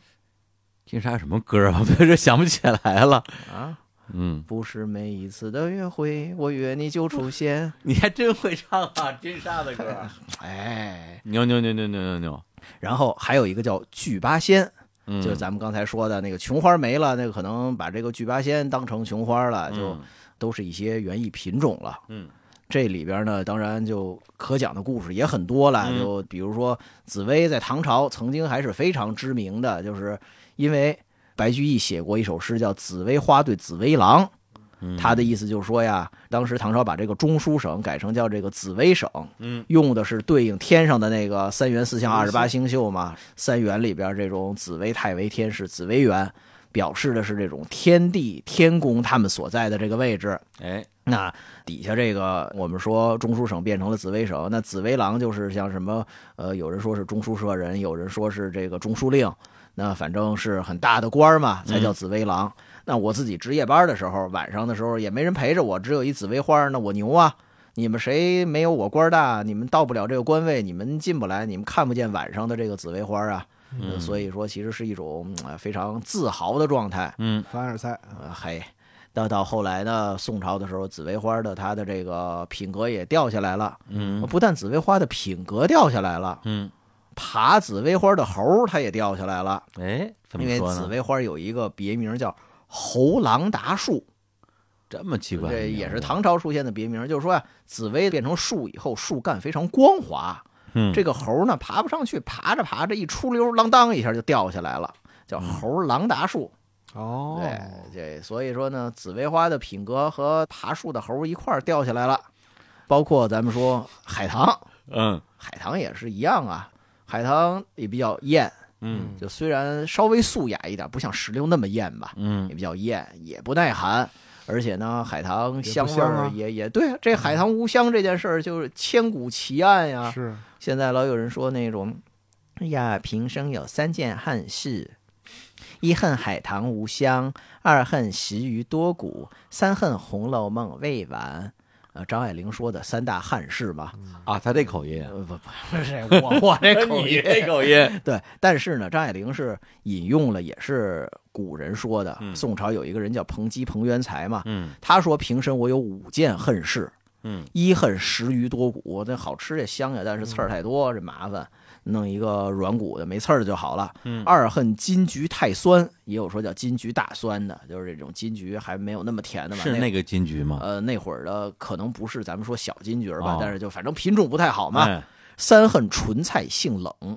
就纯菜虽然好吃，但是滑溜凉，吃多了肠胃不舒服。嗯啊，四恨海棠无香，嗯，五恨曾子固不能诗，是什么玩意儿？呃，曾曾巩曾曾子固曾巩，就说曾巩啊，写文写得很好，啊唐宋八大家嘛。哦但是呢，他其实也写诗，但嗯是说写诗写的比较少，哦，啊就说他写文写的很好，如果他要写诗，也一定写的很好嘛。嗯但是没有见过他很多的诗，所以这么恨五个啊，张爱玲选出了其中两个，再嗯找一个大家比较喜欢的。所以现在文艺青年们经常提到张爱玲说的这三大恨事。嗯其实海棠无香，它它三大恨，呃和和， 呃，其实是五大恨其中之一。嗯海棠虽然是无香，嗯但是它有香艳故事，哦比如说当时这唐明皇嗯，唐明皇呢，一看这个海棠这个样子，起了邪 念，嗨，这种红红的、白白的，就是因为海棠的花儿花蕾比较红，花儿一对开以后，相对的白中带着红晕，而且这个海棠花，我必须得说一句，它挺好看的啊是它没有那么俗艳，那个花儿是嫩红色啊，对，啊，红里透粉，粉里透红啊，不像石榴那么纯粹、那么硬那种。对对对对对，对，那他一看海棠花儿很好看，然后他一看自己杨贵妃，哎，杨贵妃喝酒有点醉了，带醉不能下拜，就是不能再拜了。嗯这种脸也红扑扑的。他说：“这起妃子醉，指海棠睡未足耳。”就这哪儿是我的妃子喝醉了，嗯这就像海棠还没睡醒的样子呀。呃，所以呢，真会撩这啊，不这么一故事吗？海棠春睡，嗯所以说香艳故事，这包括文人呢，苏东坡呀也干过这事儿。嗯，当时苏东坡被贬黄州嘛，但是在黄州的时候，跟当地的就是很多名士呀、文人呀都关系非常好，而且呢，当地的很多的这种歌妓都求苏东坡，比如说你给写个诗呀、提个字呀，嗯，帮签个名啊。苏东坡在黄州待了四五年，要走了。当时有一个歌妓啊，叫李琦，也有人说叫李仪的，反正就嗯就这么一个歌妓，就说我在这儿这么多年了，苏东坡也没给我写个诗，这苏东坡马上要走了，我这不拿个真迹，我这太亏了。嗯，于是，在最后这一场苏东坡的这种宴会上，哎呀，李琦就说说的东坡先生啊，你这五年了都没给我写过诗，你是嫌我怎么着啊？你是嫌我长得不好看呀？嫌我不会说话呀？嫌我小茴香味儿？你你你你是不喜欢我？你什么原因呢？我就哎烦说你法太贫，嗨，呃，不啊，那您这不对啊，这贫贱不能移嘛，这个。 呃然后呢，苏东坡说：“哎，得了，那给我拿个你的这种绢帕，我给你写。嗯写了两句，叫‘东坡五岁黄州住，何事无言及李琦’。写完两句，嗯，呃接着喝去了。嗯，这李琦什么也没说 呀，对呀、他心想着这为什么呢？嗯，写这两句，这个嗯当不当正不正，前后不搭，您这个有头没尾啊，蛤蟆有头无有尾嘛，你这这怎么算呀？这个这，哎呀，宴会都完了，要结束了，嗯嗯实在没忍住，说东坡先生，您这是不是还差个结尾的？苏东坡说：“哈哈大笑，我逗你玩儿呢，哈哈哈哈哈！”又给补上两句，嗯哦，叫“恰似西川杜工部，海棠虽好不吟诗”。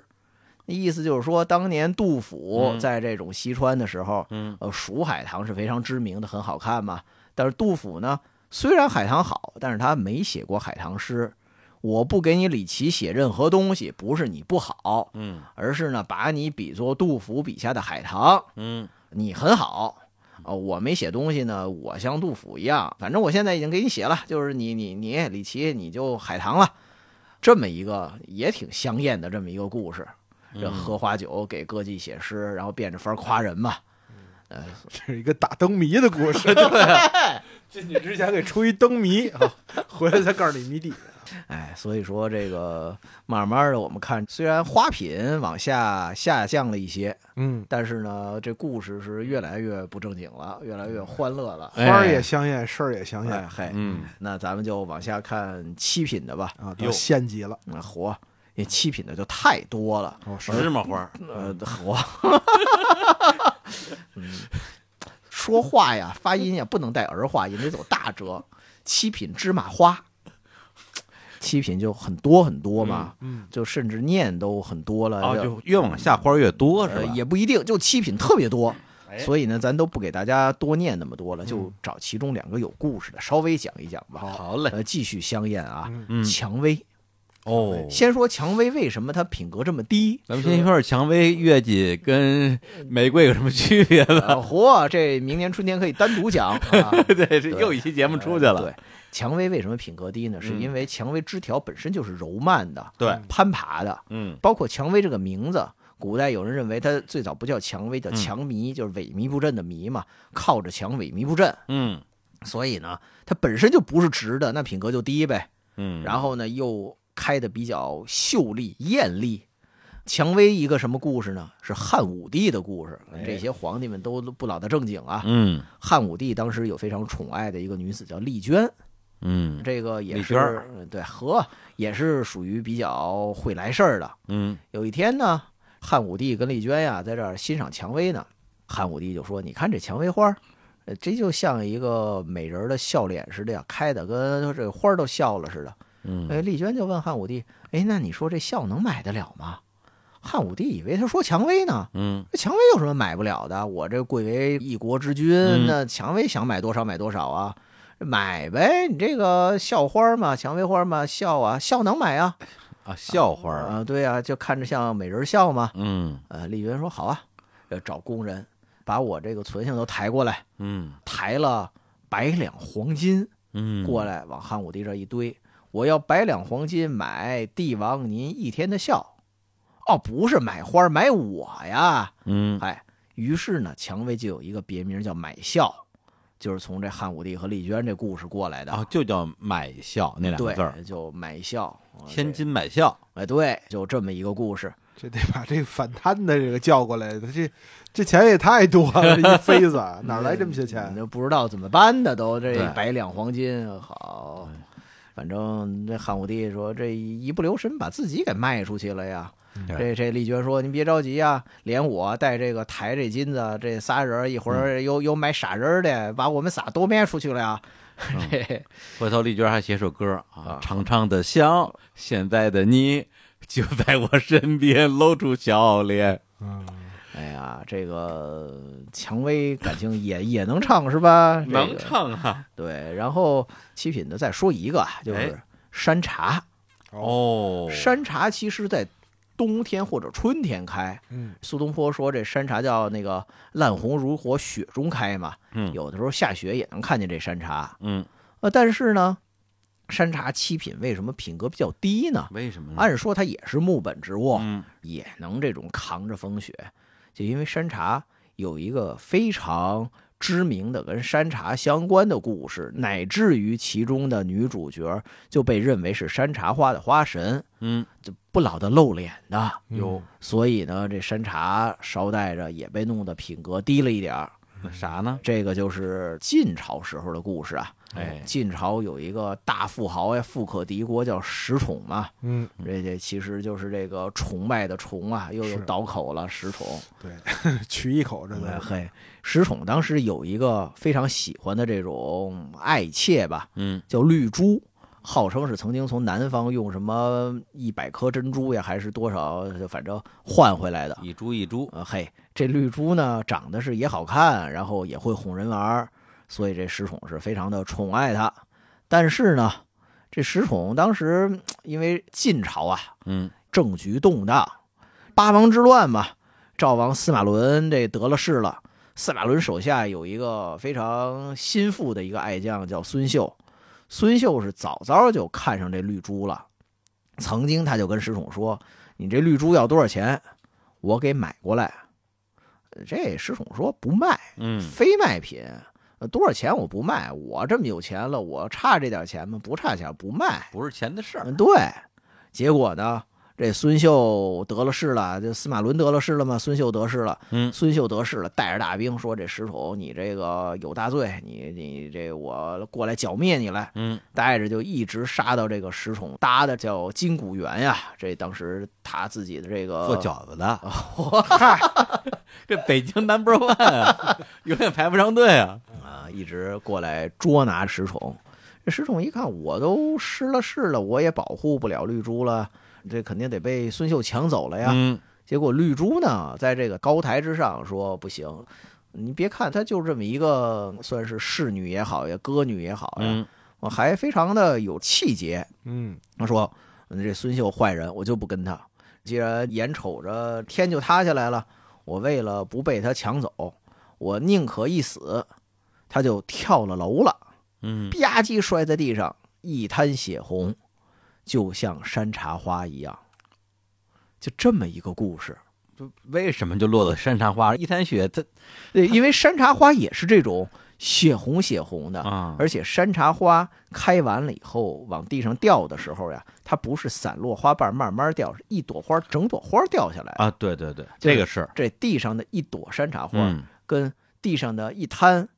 马赛克，嗯这，看起来是有相似之处的。哎，您说这真是，因为我养了好几年的山茶花，确实它花开的时候特别的娇艳啊，但是呢，明明这花儿感觉它还没有到完全衰败的时候，它那个花儿跟它那个花枝的那个地方就已经松动了，然后你稍微一碰，或者是你都不用碰它，下场雨啪嗒就掉下来了。甚至呢，就是山茶跟山茶比较相近的有一类也是观赏的这种茶花，嗯叫茶梅嘛。嗯茶梅和山茶的区别之一在于，大多数的山茶品种都是整朵掉的，嗯而大多数的茶梅的品种都是花瓣散落掉下来的。嗯嗯呃，其实冬天的时候，在这种比如说从华东地区一直嗯到这种西南，山茶、茶梅栽种的都很多。嗯通过这种方式，可以简单的区分它是属于大类是山茶还是茶梅。嗯，对，等于它整个先掉下来，落地之后再解体。对，嗯，就会慢慢的掉。绿珠要是先扔一胳膊后扔一腿，就比作茶梅了，是吧？啊，嚯，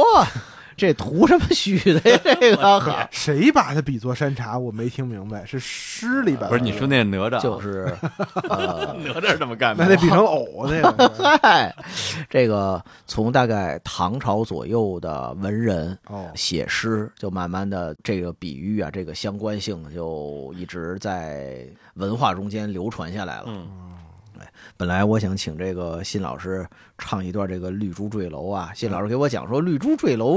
唱腔不好听，嗯那主要是看身段是吧？对，它就是解放前有这么个戏比较流行，嗯就打楼上往下跳，啊但是它就没什么故事性吧，演员往下跳啊？就是台上有景儿搭桌子，哦但是你像作为一个旦角儿演员，哦而且是个文戏，哦，他往下跳啊，掉掉维亚，不跳就愣跳，啊因为武戏有什么三张桌什么往啊下对翻嘛那，底下什么东西接着呢？现在反正都有软垫儿啊，当哦年不一定，但是他们除了这以外就没什么噱头，所以解放后这戏也没什么人唱，就是旦角往楼下跳呗。对，这戏可能打四五十年代往后，就是零零年前后才恢复的，再往前我很少有听说有人唱。对，等于就是主要是看表演，而不是啊听唱过。也听场，但这好像长的、慢的唱腔比较多。那那那就那就更催眠了呗。好，就，哎反正我不会啊。嗯嗨，我是觉得挺可惜的，山茶花真的是挺好看一花儿，没，没什么毛病。就是你作为一个观赏花卉，但是老跟这些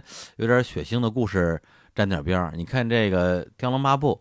是吧？啊这个王源王夫人，王源他妈喜欢山茶花，啊动不动就说哎，把他的腿砍了，埋在山茶花下，给我当肥。应该整体埋，那砍了就变成埋在茶梅花下当肥了。嗨，嗯，对，所以说这王夫人种这个山茶花种的不好嘛，种得不好对对，没有大理那边种的好嘛。对，还得靠我们段氏过来给你指点指点。主要是切了，这个不符合这种山茶花的生物学特性。哎，呃，其实包括在北京种山茶也好，茶梅也好，嗯跟之前说的栀子呀、茉莉呀同样的问题，嗯，也是这种水比较硬，是而且冬天得种在室内嘛，也得保证这个温度才行呢。对这花儿在北京，我想都不敢想，我就在大理种，而且大理种山茶，感觉就特别的有这个啊那都不用种，满地都是啊，。对对对，而且好多的珍贵的品种啊，嗯，这种在室内或者是在其他一些地方种不好的，其实在大理那个气候特别合适，嗯啊随便种就长得很好。抓破美人脸啊，这个落地秀才，哎这这都是不好的品它它种它啊。哎其实包括咱们说小说里说到，比如十八学士，哎，它是那种花特别饱满，嗯花瓣特别多，然后有好多花瓣，整个花像一个圆球一样，从中间看就是有那种曲线在这绕出来，那嗯些花瓣堆积的特别舒服。那样的一种品种，而且十八学士现在有不同的花色，啊，真啊有这个有白十八学士、红十八学士、粉十八学士，嗯，好嘛，这就三八二十四、五十四种了。好，五十四学士，扩招来的，这都是学士嘛，不值钱是啊。贵妇扑克牌了。现在再弄新品种就得博士后了，是吧？太冷了，这怎么接呀？这 差不多得了，太冷了，我都接不住了。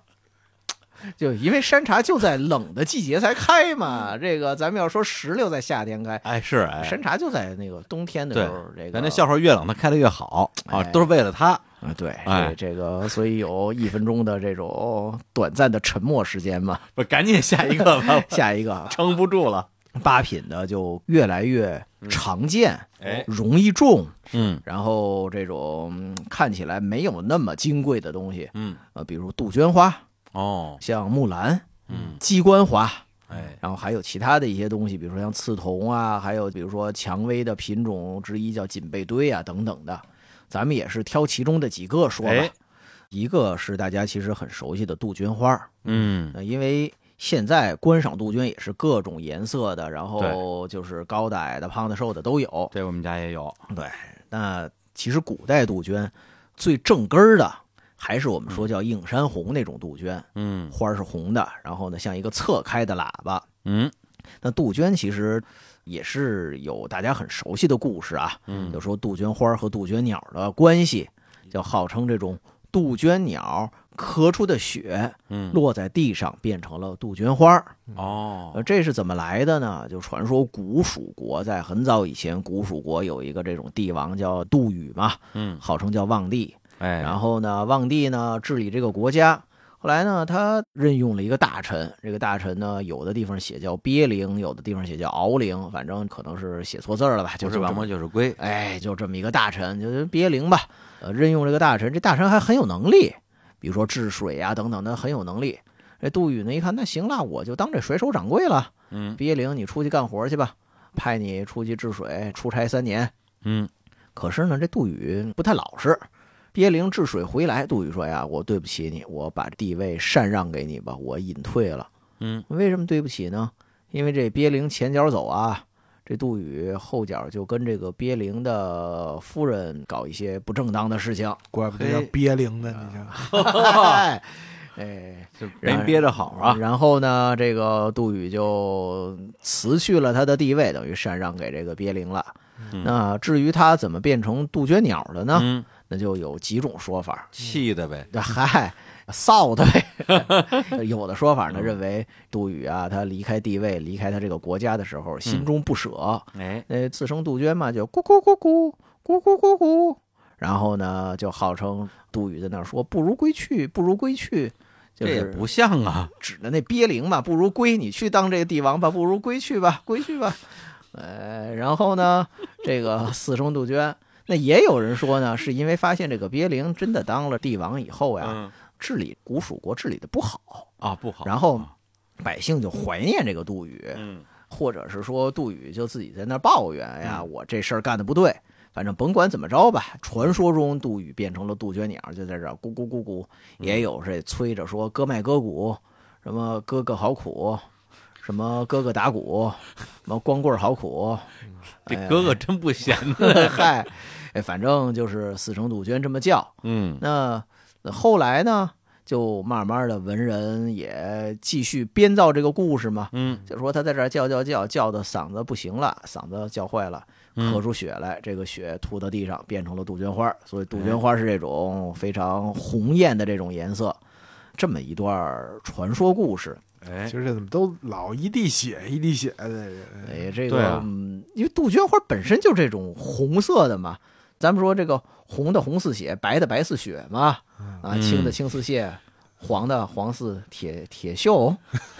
这怎么不押韵了呢？呃黑的黑似铁 啊，哎，对所以正所谓啊，庄生晓梦迷蝴蝶，望帝春心托杜鹃儿，哎，正是这么一个故事，哎望帝嘛，杜宇的故事。嗯呃其实杜鹃就是要么把它比作吐出来的这种鲜血，嗯要么把它比作这种战火烧起来了，嗯冬天里的一把火，秋天的火嘛，反正嗯火烧起来了，这种嗯也是有个传说故事，说晚唐年间，在这个镇江有一个寺叫这种鹤林寺，哎鹤林寺里边啊有一个道士，道士叫殷七七，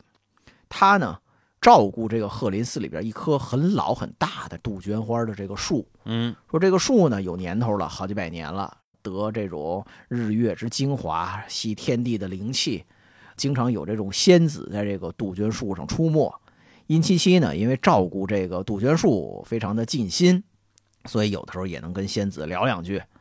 这个时候有个军阀，当时的军阀叫周保，因为唐朝藩镇割据之后吧，这些好多军阀嘛。这周保就说，重阳节的时候，我想看杜鹃花开花，嗯把殷西西给我叫过来。你不是跟这些仙子熟吗？嗯，你去跟这仙子说说，让他给我这个呃重阳节的时候开。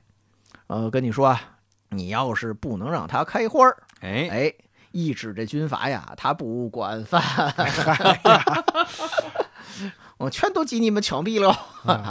呃，最后呢哎就，让你脑袋开花儿，哎呀，这啊嗯殷西西没办法了，只好跑到杜鹃树下跟这个仙子说说的，哎，仙子呀，我这没办法了，你娟能儿不能啊帮着想想辙呀？啊啊，仙子说：“那那个，嗯呃，我我来这秦琼，你来那关公吧。” 这 没听说过， 俩人谁看谁都别扭。啊对呀、这不是一个朝代的吗？嗯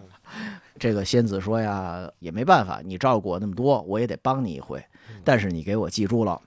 杜鹃花逆天时而开，哎一定要遭报应。嗯所以呢，很快呢，我这个仙术也要回到仙界去了，不在人间待着了。哦结果到了重阳节那一天，杜鹃花果然是满树开花，嗯艳红的这个花朵呀，哎呀，看的这个军阀、这个周保、这个美呀，这个太好了呀，这个树呀，你看那这个花开的呀，这结果没过多长时间，嗯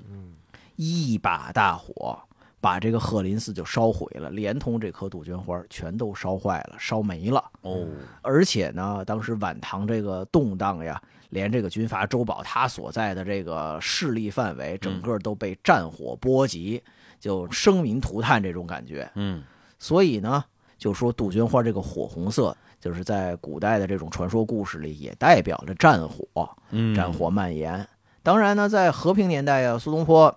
到了杭州去，他看见杭州有一棵杜鹃花开的也非常灿烂，哎，他写两句诗，说“鹤林冰火真一梦，不归阆苑归西湖”。就说当时鹤林寺那个杜鹃花呢，虽然是有这种战乱呀，有战火把它给烧了，它没有回到天上去，嗯，反而跑到西湖边上安家了。哦，我看见的这个可能就是当时那殷西期照顾的那杜鹃花，嗯有这么一个故事。刚才说为什么全都是这种特别血腥的，那这花色就是这种血腥的花色，那没办法了。嗯，布拉迪而且八品咱们还要说一个也是这种血腥的，来也是这种红艳艳、红灿灿的，是呃鸡冠花。哦，为什么说它鸡冠花呢？其实咱们这带过就行了。但是鸡冠花，我们录这个节目的时候啊，嗯，正好是中秋节前一天。哎，对，呃，在这个北京民间的传说里啊，鸡冠花跟这个中秋节还有点关系。怎么啊哦说？北京民间到中秋的时候供兔爷嘛，嗯，嗯，兔爷这边上弄俩瓶子，一瓶子插鸡冠花，一瓶子插毛豆。毛豆对，有这么一种说法。是咱们吃的那啊，个对啊，毛都豆吗兔子嗑毛豆嘛，啊，这个一边捋这个耳朵，那一边嗑嗑嗑嗑嗑，兔子嗑毛豆。那为什么鸡冠花跟这个中秋节有关系怎呢？么说呢？对啊，就是民间有一种传说，说这个月亮上嗯看这个月亮上的环形山啊，咱们现在叫环形山，古代不知道啊，就说这个嗯月亮上的影子，嗯这种它的纹路跟这个鸡冠花的这个纹路相似。哦，传说鸡冠花其实跟这个月亮是有关系的。嗯，那就在八月十五的时候供兔爷的时候，那兔爷想不想家呀？想家，我也没法给你供一月亮呀。得了，给你供一鸡冠花吧。你来看一看，这就是你们家的那个风景啊！这嗯呃，月宫美景八大篇，你来看吧。没听 说，这是天上有个月亮，瓶子里有个鸡鸡冠冠花，哎哎，不是月亮，那不是像兔子吗？怎么又像鸡冠花了呢？对，有兔子有鸡冠花嘛？啊哎，哎没想到桂树啊，哎，不是对，兔子鸡冠毛豆这个组合，我真是没没想到啊，天，而且是真事儿，嗯对，确实这是，这不是胡说的啊呃民间有这样的风俗。拿一筐扣上，这叫鸡兔同笼问题。 嘿，我就想说这个事儿呢，到底叔叔有几个脚？嗯兔爷没脚，兔爷为什么没脚啊？兔爷兔爷还那脚骑个老虎对呀呢， 兔怎爷么能没脚？兔 爷那脚藏在那个老虎凳里 了。老虎凳像话吗？刚才说鸡兔同笼，嗯真是，咱们现在拿鸡冠花跟哦哦哦那个鸡弄谐音梗，这个造梗啊，嗯古代人也这么造梗。哦嗯古代人也把鸡冠花这个鸡嗯当成这种哦哦哦那个鸡，而且它双重谐音梗。怎么说？哎，杨万里啊，曾经有一次看见墙头上有鸡冠花露出头来，嗯，他就说：“出墙挪得丈高鸡。”就是出了墙头，哪来这么一丈多高一个鸡啊？嗯露了一冠子，嗯，然后说只露红冠隔锦衣，就是你只露了一个鸡冠子，嗯你身上穿的那个带花纹的那衣服哪儿去了？嗯都被墙挡住了吗？就是把鸡冠花和这种鸡已经做了一个谐音梗了。那后头两句双重谐音梗，哎，他说：“却是无儿公料事，会稽真个不能提。”这会稽就写成会呀、会不会的会，会嗯会稽嘛？这个会稽稽会嘿，这个会稽这个地方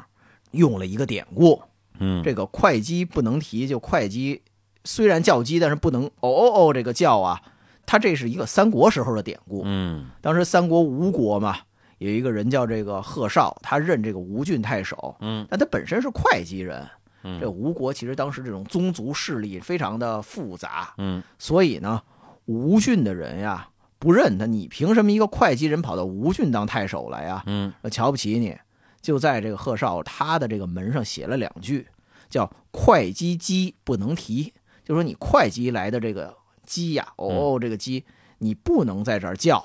就说你就算是鸡，你呀、嗓子你给我憋着，嗯，你身上红袍你给我掖着，你尾巴给我夹着，你不能在这儿跟我们这个吴郡这儿瞎叫唤。哎，这个贺绍一看，我这斗嘴皮子谁不会？会稽鸡不能提嘛，我给你接两句，叫不可提杀吴儿，就不是我不叫，我要一叫把你们吴郡这些小儿全都给吓尿了，吓死了。哦，所以我不叫，其实是当时吴国的一个这种不同地域的宗族势力他们嗯之间的一个斗争的故事。哎，那这个故事本身就把会稽和这种叫的这个鸡做了一个谐音梗，嗯然后杨万里又把这个谐音梗跟鸡冠花那鸡做了一个三重谐音梗，搁到一块儿去了。 嚯，实在没典故了。这这，所以说嘛，这个我们读古诗的时候，这嗯典故找不出来就容易出问题。嗯这首诗，我小时候看一个植物唐诗、什么宋诗、宋词嗯故事里头，他把“会稽真个不能提”这句呀、嗯他啼哭的啼写成了嘘嘘的嘘。我琢磨嗯了半天，什么叫会稽真个不能虚呢？就他印错了。哦，然后我琢磨了半天，后来直到很靠后了，然后看到确切的、靠谱的嗯，这种版本，我说哦，是他印错了。什么叫鸡不能虚？不懂。对，就终于可以虚了，哎呀，这个，呃所以就说鸡冠花，就因为嗯哎长得像鸡冠的，哎这个大家很好理解。对，呃，长得像月亮不好理解，咱就不试图理解它了。嗯，赶紧进入最后一档，叫好九品这一命。好一套点中点，盖中盖，呃，嚯，这真不容易。最后一种啊，九品一命里边都是相对的开花儿时间比较短暂，嗯哎，或者是花儿比较容易栽种，就不那么金贵。嗯呃，这些草花儿或者木本的，就是开花儿非常短，嗯比如说有木芙蓉，叫芙蓉和木槿。这两类都是开花儿很短，嗯，木槿叫朝开暮落，嗯芙蓉可能就是古代的时候三什天么，顶多是开三哦天，慢慢的花色就变了。啊，木槿花开那么短啊，，木槿花儿现在虽然观赏的木槿可能一朵能多开几天，但哦是也就两三天就掉了。哦，木槿很好看嗯啊，对，但是它因为一直开，就是它的花儿是不断的新花儿开嘛，哦旧花儿掉了，新花儿开。啊，芙蓉、木槿，剩下的就都是一些草花儿的，比如牵牛、葵，然后石竹、金莲花，就等等的，这些都是草花儿了。嗯，嗯，那既然刚才说到这个木槿了，就多说两句吧。哎，木槿朝开暮落这个特点呀，其实早在先秦年间就被人发现这个特征了。嗯，木槿在先秦年间有个名字叫瞬，就是顺一瞬间的瞬，哦或者加一个草字头，就是安杜鲁梅达瞬星云锁链，啊、对，就星就云就气流哎就就就是那个瞬嘛，就是哥哥，啊，嘿，那就是那个啊，顺呀，一会呀，是亲哥儿俩，哎呀，全靠烂梗把这节目撑下来了，要不然早就录困了。跟你 说，不是今天开演唱会嘛，是吧？哎 对，但是呢，嗯叫顺的原因就是说，它这种花开一瞬，很快就会败落。嗯但是呢，《诗经》里边“正风有女同车”，他这么说啊，嗯说有女同车，颜如顺花，嗯就是有一个女子跟我一辆车，嗯坐在一辆车上。嗯她的脸就像木槿花那样非常漂亮，哦因为顺木槿是这种紫红色的嘛，她的脸就是泛着这种红光，嗯叫江翱江翔佩玉琼居，他就是坐在车上就像飘起来的样子，然后嗯呃走路也是这种飘忽的状态，带着这种美誉，比美孟姜，寻美且都。对就是说美孟姜啊，那个而且是排行在前的，嗯所以说这个《有女同车》这首诗，嗯有人就认为讲的是一个故事，嗯讲谁呢？讲郑国公子郑忽拒婚的事儿。哎就是当时郑国帮助齐国打了一仗，这个郑忽呢比较英勇善战，嗯所以呢打完了以后啊，当时齐国的这个国君就想把自己的女儿嫁给郑忽，嗯，当时他女儿叫文姜嘛，号称叫后世叫文姜，我把文姜嫁给你，因为文姜当时长得很漂亮，说是这种又漂亮又有才华这种，才貌双全嗯，对啊，助于天下，那你嫁给你呗。但是呢，郑忽说不行，说的郑小齐大，就齐国大，郑国小，他不行，不是我的佳偶。我很感谢您，但是我不能娶她。这是什么理儿啊？他就说那门不个，当户不对呀嗯，。对啊，这哦我我尤其古代，咱不能按现在来理解男尊女卑嘛。这个，那我要娶了一个大国的闺女，到时候我倒在插门国家了是吧对对，我在我们国家我是听你的呀，我还是怎么着啊？嗯，所以呢，他就拒婚了。但是呢，到了郑国以后啊，郑国有很多人，包括老百姓也好啊，当时一些官员也好，不理解嗯这么好一个婚事，你为什么拒绝了呢？你看这个文姜长得多好啊，这也比美孟姜嘛，寻美且都。前面写嗯、都对啊，那个跟你一辆车，你愣不娶，所以呢就讽刺他。可是呢，咱们说郑忽拒婚，还真就聚对了。嗯因为文姜后来嫁到鲁国去嘛，嫁到嗯鲁国又惦记他哥哥，然后呢，把这个齐鲁两国弄得鸡犬不宁的，就是到时候又跟谁通奸了吧，然后又怎么着了吧，嗯瞎折腾。因为咱们说才貌双全，没说他的德行，嗯，反正德行不是按照古代的说法吧，不是特别好，嗯，呃，所以说呢，也有点像《油腻童车》里边说的这个舜这个花儿，哦，就是看着挺好的，但是一瞬间就败落了、凋落了。你要真是娶了她，你就跟着倒霉了。嗯所以呢，这么一个故事，那包括咱们刚才说到穆芙蓉一样的，跟木槿都是同类的，锦葵科木木槿槿属属的的嘛，嗯对，就是都是这种花儿开的时间不是太长，嗯，所以呢才搁到九品一命是最低的。哎，那这个都是什么意思呢？呃，都的解释现在说是比较贤淑、优雅、大方，大概这么个意思。哦，号称就这女子又好看，然后又挺大方的，这看着也挺优雅的，还是没说她品德的事儿。哦，所以呢，这个诗很有可能也是，哎，暗藏了一些这种暗戳戳的所指吧。嗯，哦呃，因为实情当年我小时候看的时候，对这一篇印象特别深啊，因为它有很强的画面感嘛，有女童车，颜如顺滑，对啊，但是我没想到这个顺指的就是这个木槿，呃，其实呢是拿木槿来比喻她的这种脸色嘛。嗯对，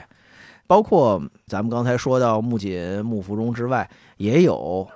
短暂的在故事里边会出现一些问题的这样的一些植物。嗯，包括不细说了，九品里边有一个叫谷子花。现在会认为可能是玄花玄科花的科的，就是比如说是玄花呀，还是打碗花呀等等，就反正是这一类好像的有一嘛个种就叫谷子花儿，啊现在是这么弄，但是不是古代的这个不不好说。哦嗯呃，反正就是这一类的嘛，嗯也是这种就跟牵牛同一类的，那开一天，然后就毙掉了。那谷子花，古代还有一些文人写这种诗文、写诗词，把谷子花和那个杨贵妃哎嗯，死在马嵬坡做一个对比，就是说杨贵妃死在马嵬坡以后，谷子花开了。哦，呃，或者是说当时这种杨贵妃和这个唐明皇逃难的时候，听这个节鼓梆梆梆的在这儿响，嗯，然后呢，最后杨贵妃死了，这节鼓可能还在响呢，但是在马嵬坡上开出了谷子花，嗯其实都是这种短暂的开花的东西，哦，也是不太好的这种寓意或者故事吧。所以才把他们都搁到这种品性、品命比较低的这样的一个哦档次。包括其实像喇叭花，它也是一个花期特别短的，对，牵牛也是只开一天啊一或者天嘛嗯一个上午嘛，朝就阳嘛对，都是这样的。相对的也不是那么难栽种，呃，栽种起来比较容易，嗯就对比较皮实的，不太金贵的。对，那这里边呢，多说一个东西，哎就是九品一命里边有一个叫葵花，嗯，哪个葵花？对，就是哪个葵花？就是现在一说葵花，大家想的可能都是向日葵，不都是要练神功吗？哦呃，想到向日葵呢，这个事儿啊，多少得赖司马光。砸缸，哎，因为司马光写过一首诗啊，嗯叫“更无柳絮因风起，唯有葵花向日倾”。你你说，葵花向着太阳歪，哦嗯那这个后来向日葵引入我国以后，明清年间引入我国嘛，嗯最开始叫丈菊，因为它长一丈高，像菊花一样的那个大头。后来呢，就因为司马光这个诗，那就说葵花向日倾，这丈菊也向着这个太阳嗯转，那对就管它叫向日葵吧。嗯，这向日葵的名字是这么来的。哎，现在一说葵花，大家想的都是宝典和向日葵啊。 对，但是呢，哦嗯古代说的葵花不是向日葵，因为那会儿向日葵还没来呢，哦，它是一个后来引进呃的对外来的一个，说的是葵菜开的花儿。葵菜是什么呀？呃，现在呢又叫冬葵或者叫冬赛菜、冬寒菜，就这一类的东西。咱们北京见得呃着吗？你在云南没吃北过京吗比？较少，我四川、云云南一带常吃啊，四川很多。我可能吃过，但是不知道它是，啊，对，不，它它它本地就可能滑稽撩的一 种，它可华能人有别的名儿，哦不，葵菜就因为滑稽撩啊，嗯在先秦年间叫百菜之长呀，还是百菜之主啊，反正就大概这么一个嗯什么位置叫。滑稽料啊？因为它煮口感完了以后滑滑溜溜溜的。跟山药似的。哦，木耳菜叫嗯落葵，嗯，就是因为它的口感跟葵菜很像，也嗯是滑稽溜的，滑稽料呃的，长在篱落之上嘛，所以叫落葵。嗯这，种滑溜溜的，因为先秦年间烹哦饪方法没那么多，就是煮一煮。这种滑溜的呢，没牙的人也能吃啊。嗯，古代好多的，因为牙掉的也早，啊，包括对于一些这种老人尊敬，那我给他煮葵菜吃，那个嗯他滑溜，他能吸溜嘛。哎嗯，所以往上呆，嗯嘿，老太太爱吃，老太太吃葵菜，哎嗯爱嗯吃冬葵菜，嘿，娶媳妇儿，您这个抖音 呢？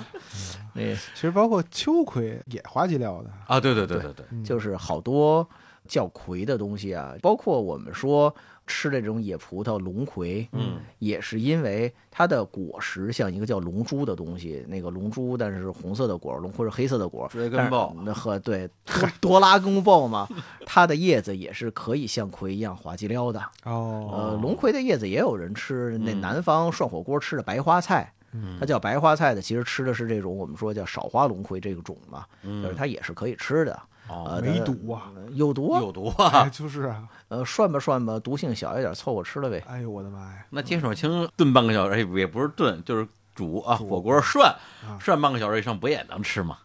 呃，龙所葵以碱可能那么破坏 吗？不知道，不知道反正我吃白花菜，我是很谨慎的，尝一口，发现有这种煤气泄漏的味儿，我就不太爱吃这个味儿。哦哦，说回咱们的葵花来葵啊，花，那种葵的叶子是吃的，嗯葵花呢就是葵开的花，嗯，但是呢，葵花向日葵其实指的这个植物是葵花，嗯司马光指的这个植物是葵花，嗯，葵向着太阳倾斜的，随着太阳转动的是它的叶子，哦，就不是它的花儿，是它的叶子不是葵花像太阳，啊。对，就是不是是葵，葵叶像太对，阳，不是葵花朵朵像太阳，嗯是葵叶儿给自己遮阳。啊，片就是片像太阳哎，就是号称啊，这个葵的叶子，啊，它会随着太阳转动，它的叶子转动让阴影嗯遮住自己的根部，保哦，护自己的根不要被这个日光曝晒给晒坏了。嗯当年呢，孔子啊，孔子写过齐国的一个乱世嘛。哎，当时齐国这个有一个人叫鲍谦，嗯呃，后世叫鲍庄子。这个鲍谦呀，是齐国名将鲍叔牙的曾孙，叫哦，鲍牙叔嘛，苏亚雷斯，鲍牙叔鲍的牙叔 对讲话，鲍叔牙的曾孙。鲍谦这个人呢，虽然是个君子，嗯但是呢，做事儿不太知道变通。就是当时这个齐国齐灵公，齐灵公的生母，就是当时算是这种、呃太后了呀，嗯就是按辈分算算太后了嗯，就不叫太后。齐灵公的生母和当时的大臣这个庆克，他们私通。嗯，先秦年间这种事儿挺常见的嘛，哦结果被这个鲍谦给撞上了。鲍谦就批评他们：“你们怎么能这样呢？”嗯然后还去还不赶紧跑啊，还还逼着还去找麒麟公说，呃，这种事情不行啊。麒麟公生母啊，这嗯个太后啊，她就跟秦可商量，那不行，咱们得把这个宝谦给教训教训，他嗯瞎管闲事儿啊，这跟他有什么关系啊？呃，有一次呢，麒麟公带着队伍出去，鲍谦他守城，结果麒麟公回来了，鲍谦说：“那命人开城吧，开城慢了点儿。哎呀，就有人跟麒麟公那儿吹风了，说呢，你看这个鲍谦，他这是不是不开门，他要据城，然后自立啊呀、嗯，麒麟公呢，当时心里头就埋下了仇恨的种子，哎就开始怀疑了。后来呢，趁着这个齐国比较贤臣大臣啊都出门的时候，嗯，没人管他了，又抓了这个鲍谦一招之错，把这鲍谦脚给砍了，越了双足嘛。哦，嗯孔子就说这个鲍庄子之智，他的这个智慧不如葵，葵犹能喂其足，就还不如这个葵花葵菜呢。嗯，葵花还能用它的叶子遮挡阳光，保卫自己的脚。哦，鲍谦呀，他这个你就算想干好事儿，为国尽忠，嗯，你也得动动脑子呀。你这个智慧还不如葵花呢，保护不好自己的脚，就就这么一个事儿。哇，所以就听着也挺血腥的哈。绕这么大一大圈，最后是一个砍脚的故事呃，，对啊，这个砍完了以后埋到那个茶梅树下去了嗯嘛。让平婆婆、瑞婆婆拿走了，平婆婆、瑞婆婆、嗯嗯汤婆婆、钱婆婆啊，啊，这都是对，所以很厉。害的婆婆。所以哎呀呵，这婆婆也太多了，这个非常有一些不好的这种官僚主义害死人嘛。呃婆婆多了 不婆行，婆多了不稀泥是吧？所以汤婆婆在那儿开汤屋嘛，得把泥都给洗掉了。哎呀， 老金要哭了，量不上， 没关系嘛，反正今天要说的，从一品到九品，咱们都大概捋了一遍嗯了。终于说完了，这我个好家伙，呃，其实想跟大家说的是什么事儿呢？嗯，古代人给这个花儿呀排座次，嗯列高低，嗯从一到九吧，确实有人这么干。所以当代人有的时候引用呢，也确实是古代文化传承中间的一部分。可以这么说，呃，咱们分析呢，为什么这么列？因为有一些是个人主观的这种观点，嗯啊对不对的，反正抛砖引玉吧，大家可能都有各自的想法。嗯，至于给花儿排名次，给植物排名次，您爱怎么排怎么排，您喜欢什么种什么，喜欢什么看什么，对，咱管着自己乐意的就完了。嗯古代人怎么想，反正咱们就当一故事这么一听。嗯呃，闲的没事儿的时候跟人聊聊天儿，说说这个，反正合适了，讲讲故事，什么剁了脚啊，啊然后什么埋了人啊，汤什么的婆婆啊嗯哎呀，大家一听，哎，这个故事很有意思嘛，再讲一个。尤其是趁着这个天黑出门，万一再停了电，然后哦啊也没有火，哎，讲讲这些故事，哎，这可以看脚活跃一下这种砍尴脚尬的气嗯跳氛。楼的故事啊，不过话说回来了，您别以为这九品就低，哎，那还有的是等而外的呢，是吧？这死不了拉了秧，他也不提呀、呃，能够上九品不错了。这因为都是花儿，就是还是、是还是观赏的花儿，啊嗯嗯而且宋朝观赏的花儿没有那么多，嗯，就嗯还有好多咱们说这种野花儿野草，确嗯实就没有排到这个名次里边儿去。对，而且呢，有一些大家现在很熟悉的，那可能是明清年间才引入我国，或者嗯是后来才作为观赏花卉栽种的。嗯对那现在举个例子，美人蕉，嗯，哦美人蕉现在这满大街的种的都是啊，是那在这里头，就当时还没有作为一种比较常见的观赏花卉，那就没有列在里边儿。嗯那包括有一些东西，它可能不作为花儿，而作为菜，作为野草、杂草，那可能也没列在里边儿。是，所以说，古代人的审美，他们对植物在文化里边的这个承担的作用，我们现在就批判着看问题吧，就觉得挺好玩的，我觉得就不错。对，大家就听个热闹啊，博君一笑。行嘞，那我们这期节目啊啊，洋洋反法一大篇啊，跟大家讲了讲古人啊花经，就是怎么样给这些花儿排座次的。然后，那最后给大家带来一个什么歌儿啊？我想想啊，您都唱了那么多了 啊，要不来个植物分类歌儿 吧？我这太太长了。哎，你还真是别说，这个民谣歌曲啊，嗯，就是唱这些风花雪月。您咱唱了那么半天都是民谣，您一首摇滚也没有。 嗯，啊，呃，您要不然放个什么花儿乐队的花儿，看着你浮动着迷人的身体，，哎对，嗯，都行啊，您挑呗。行，那我就最后来个歌曲大联播。哦，嚯，行，那就在最后这首歌曲里边啊嗯啊，我们就很开心的结束这期的节目啊，也期待我们这个日坛植物园的组合在万物生长这个栏目里边啊再重聚啊，明年十一的时候，天明老师估计也差不多做好准备了，我们再来说说这个花坛里的这些花儿。啊，那就请大家期待明年这个时候我们的新节目。好， 就不来了呀，这一年。行，那跟大家说再见，拜拜。嗯拜拜。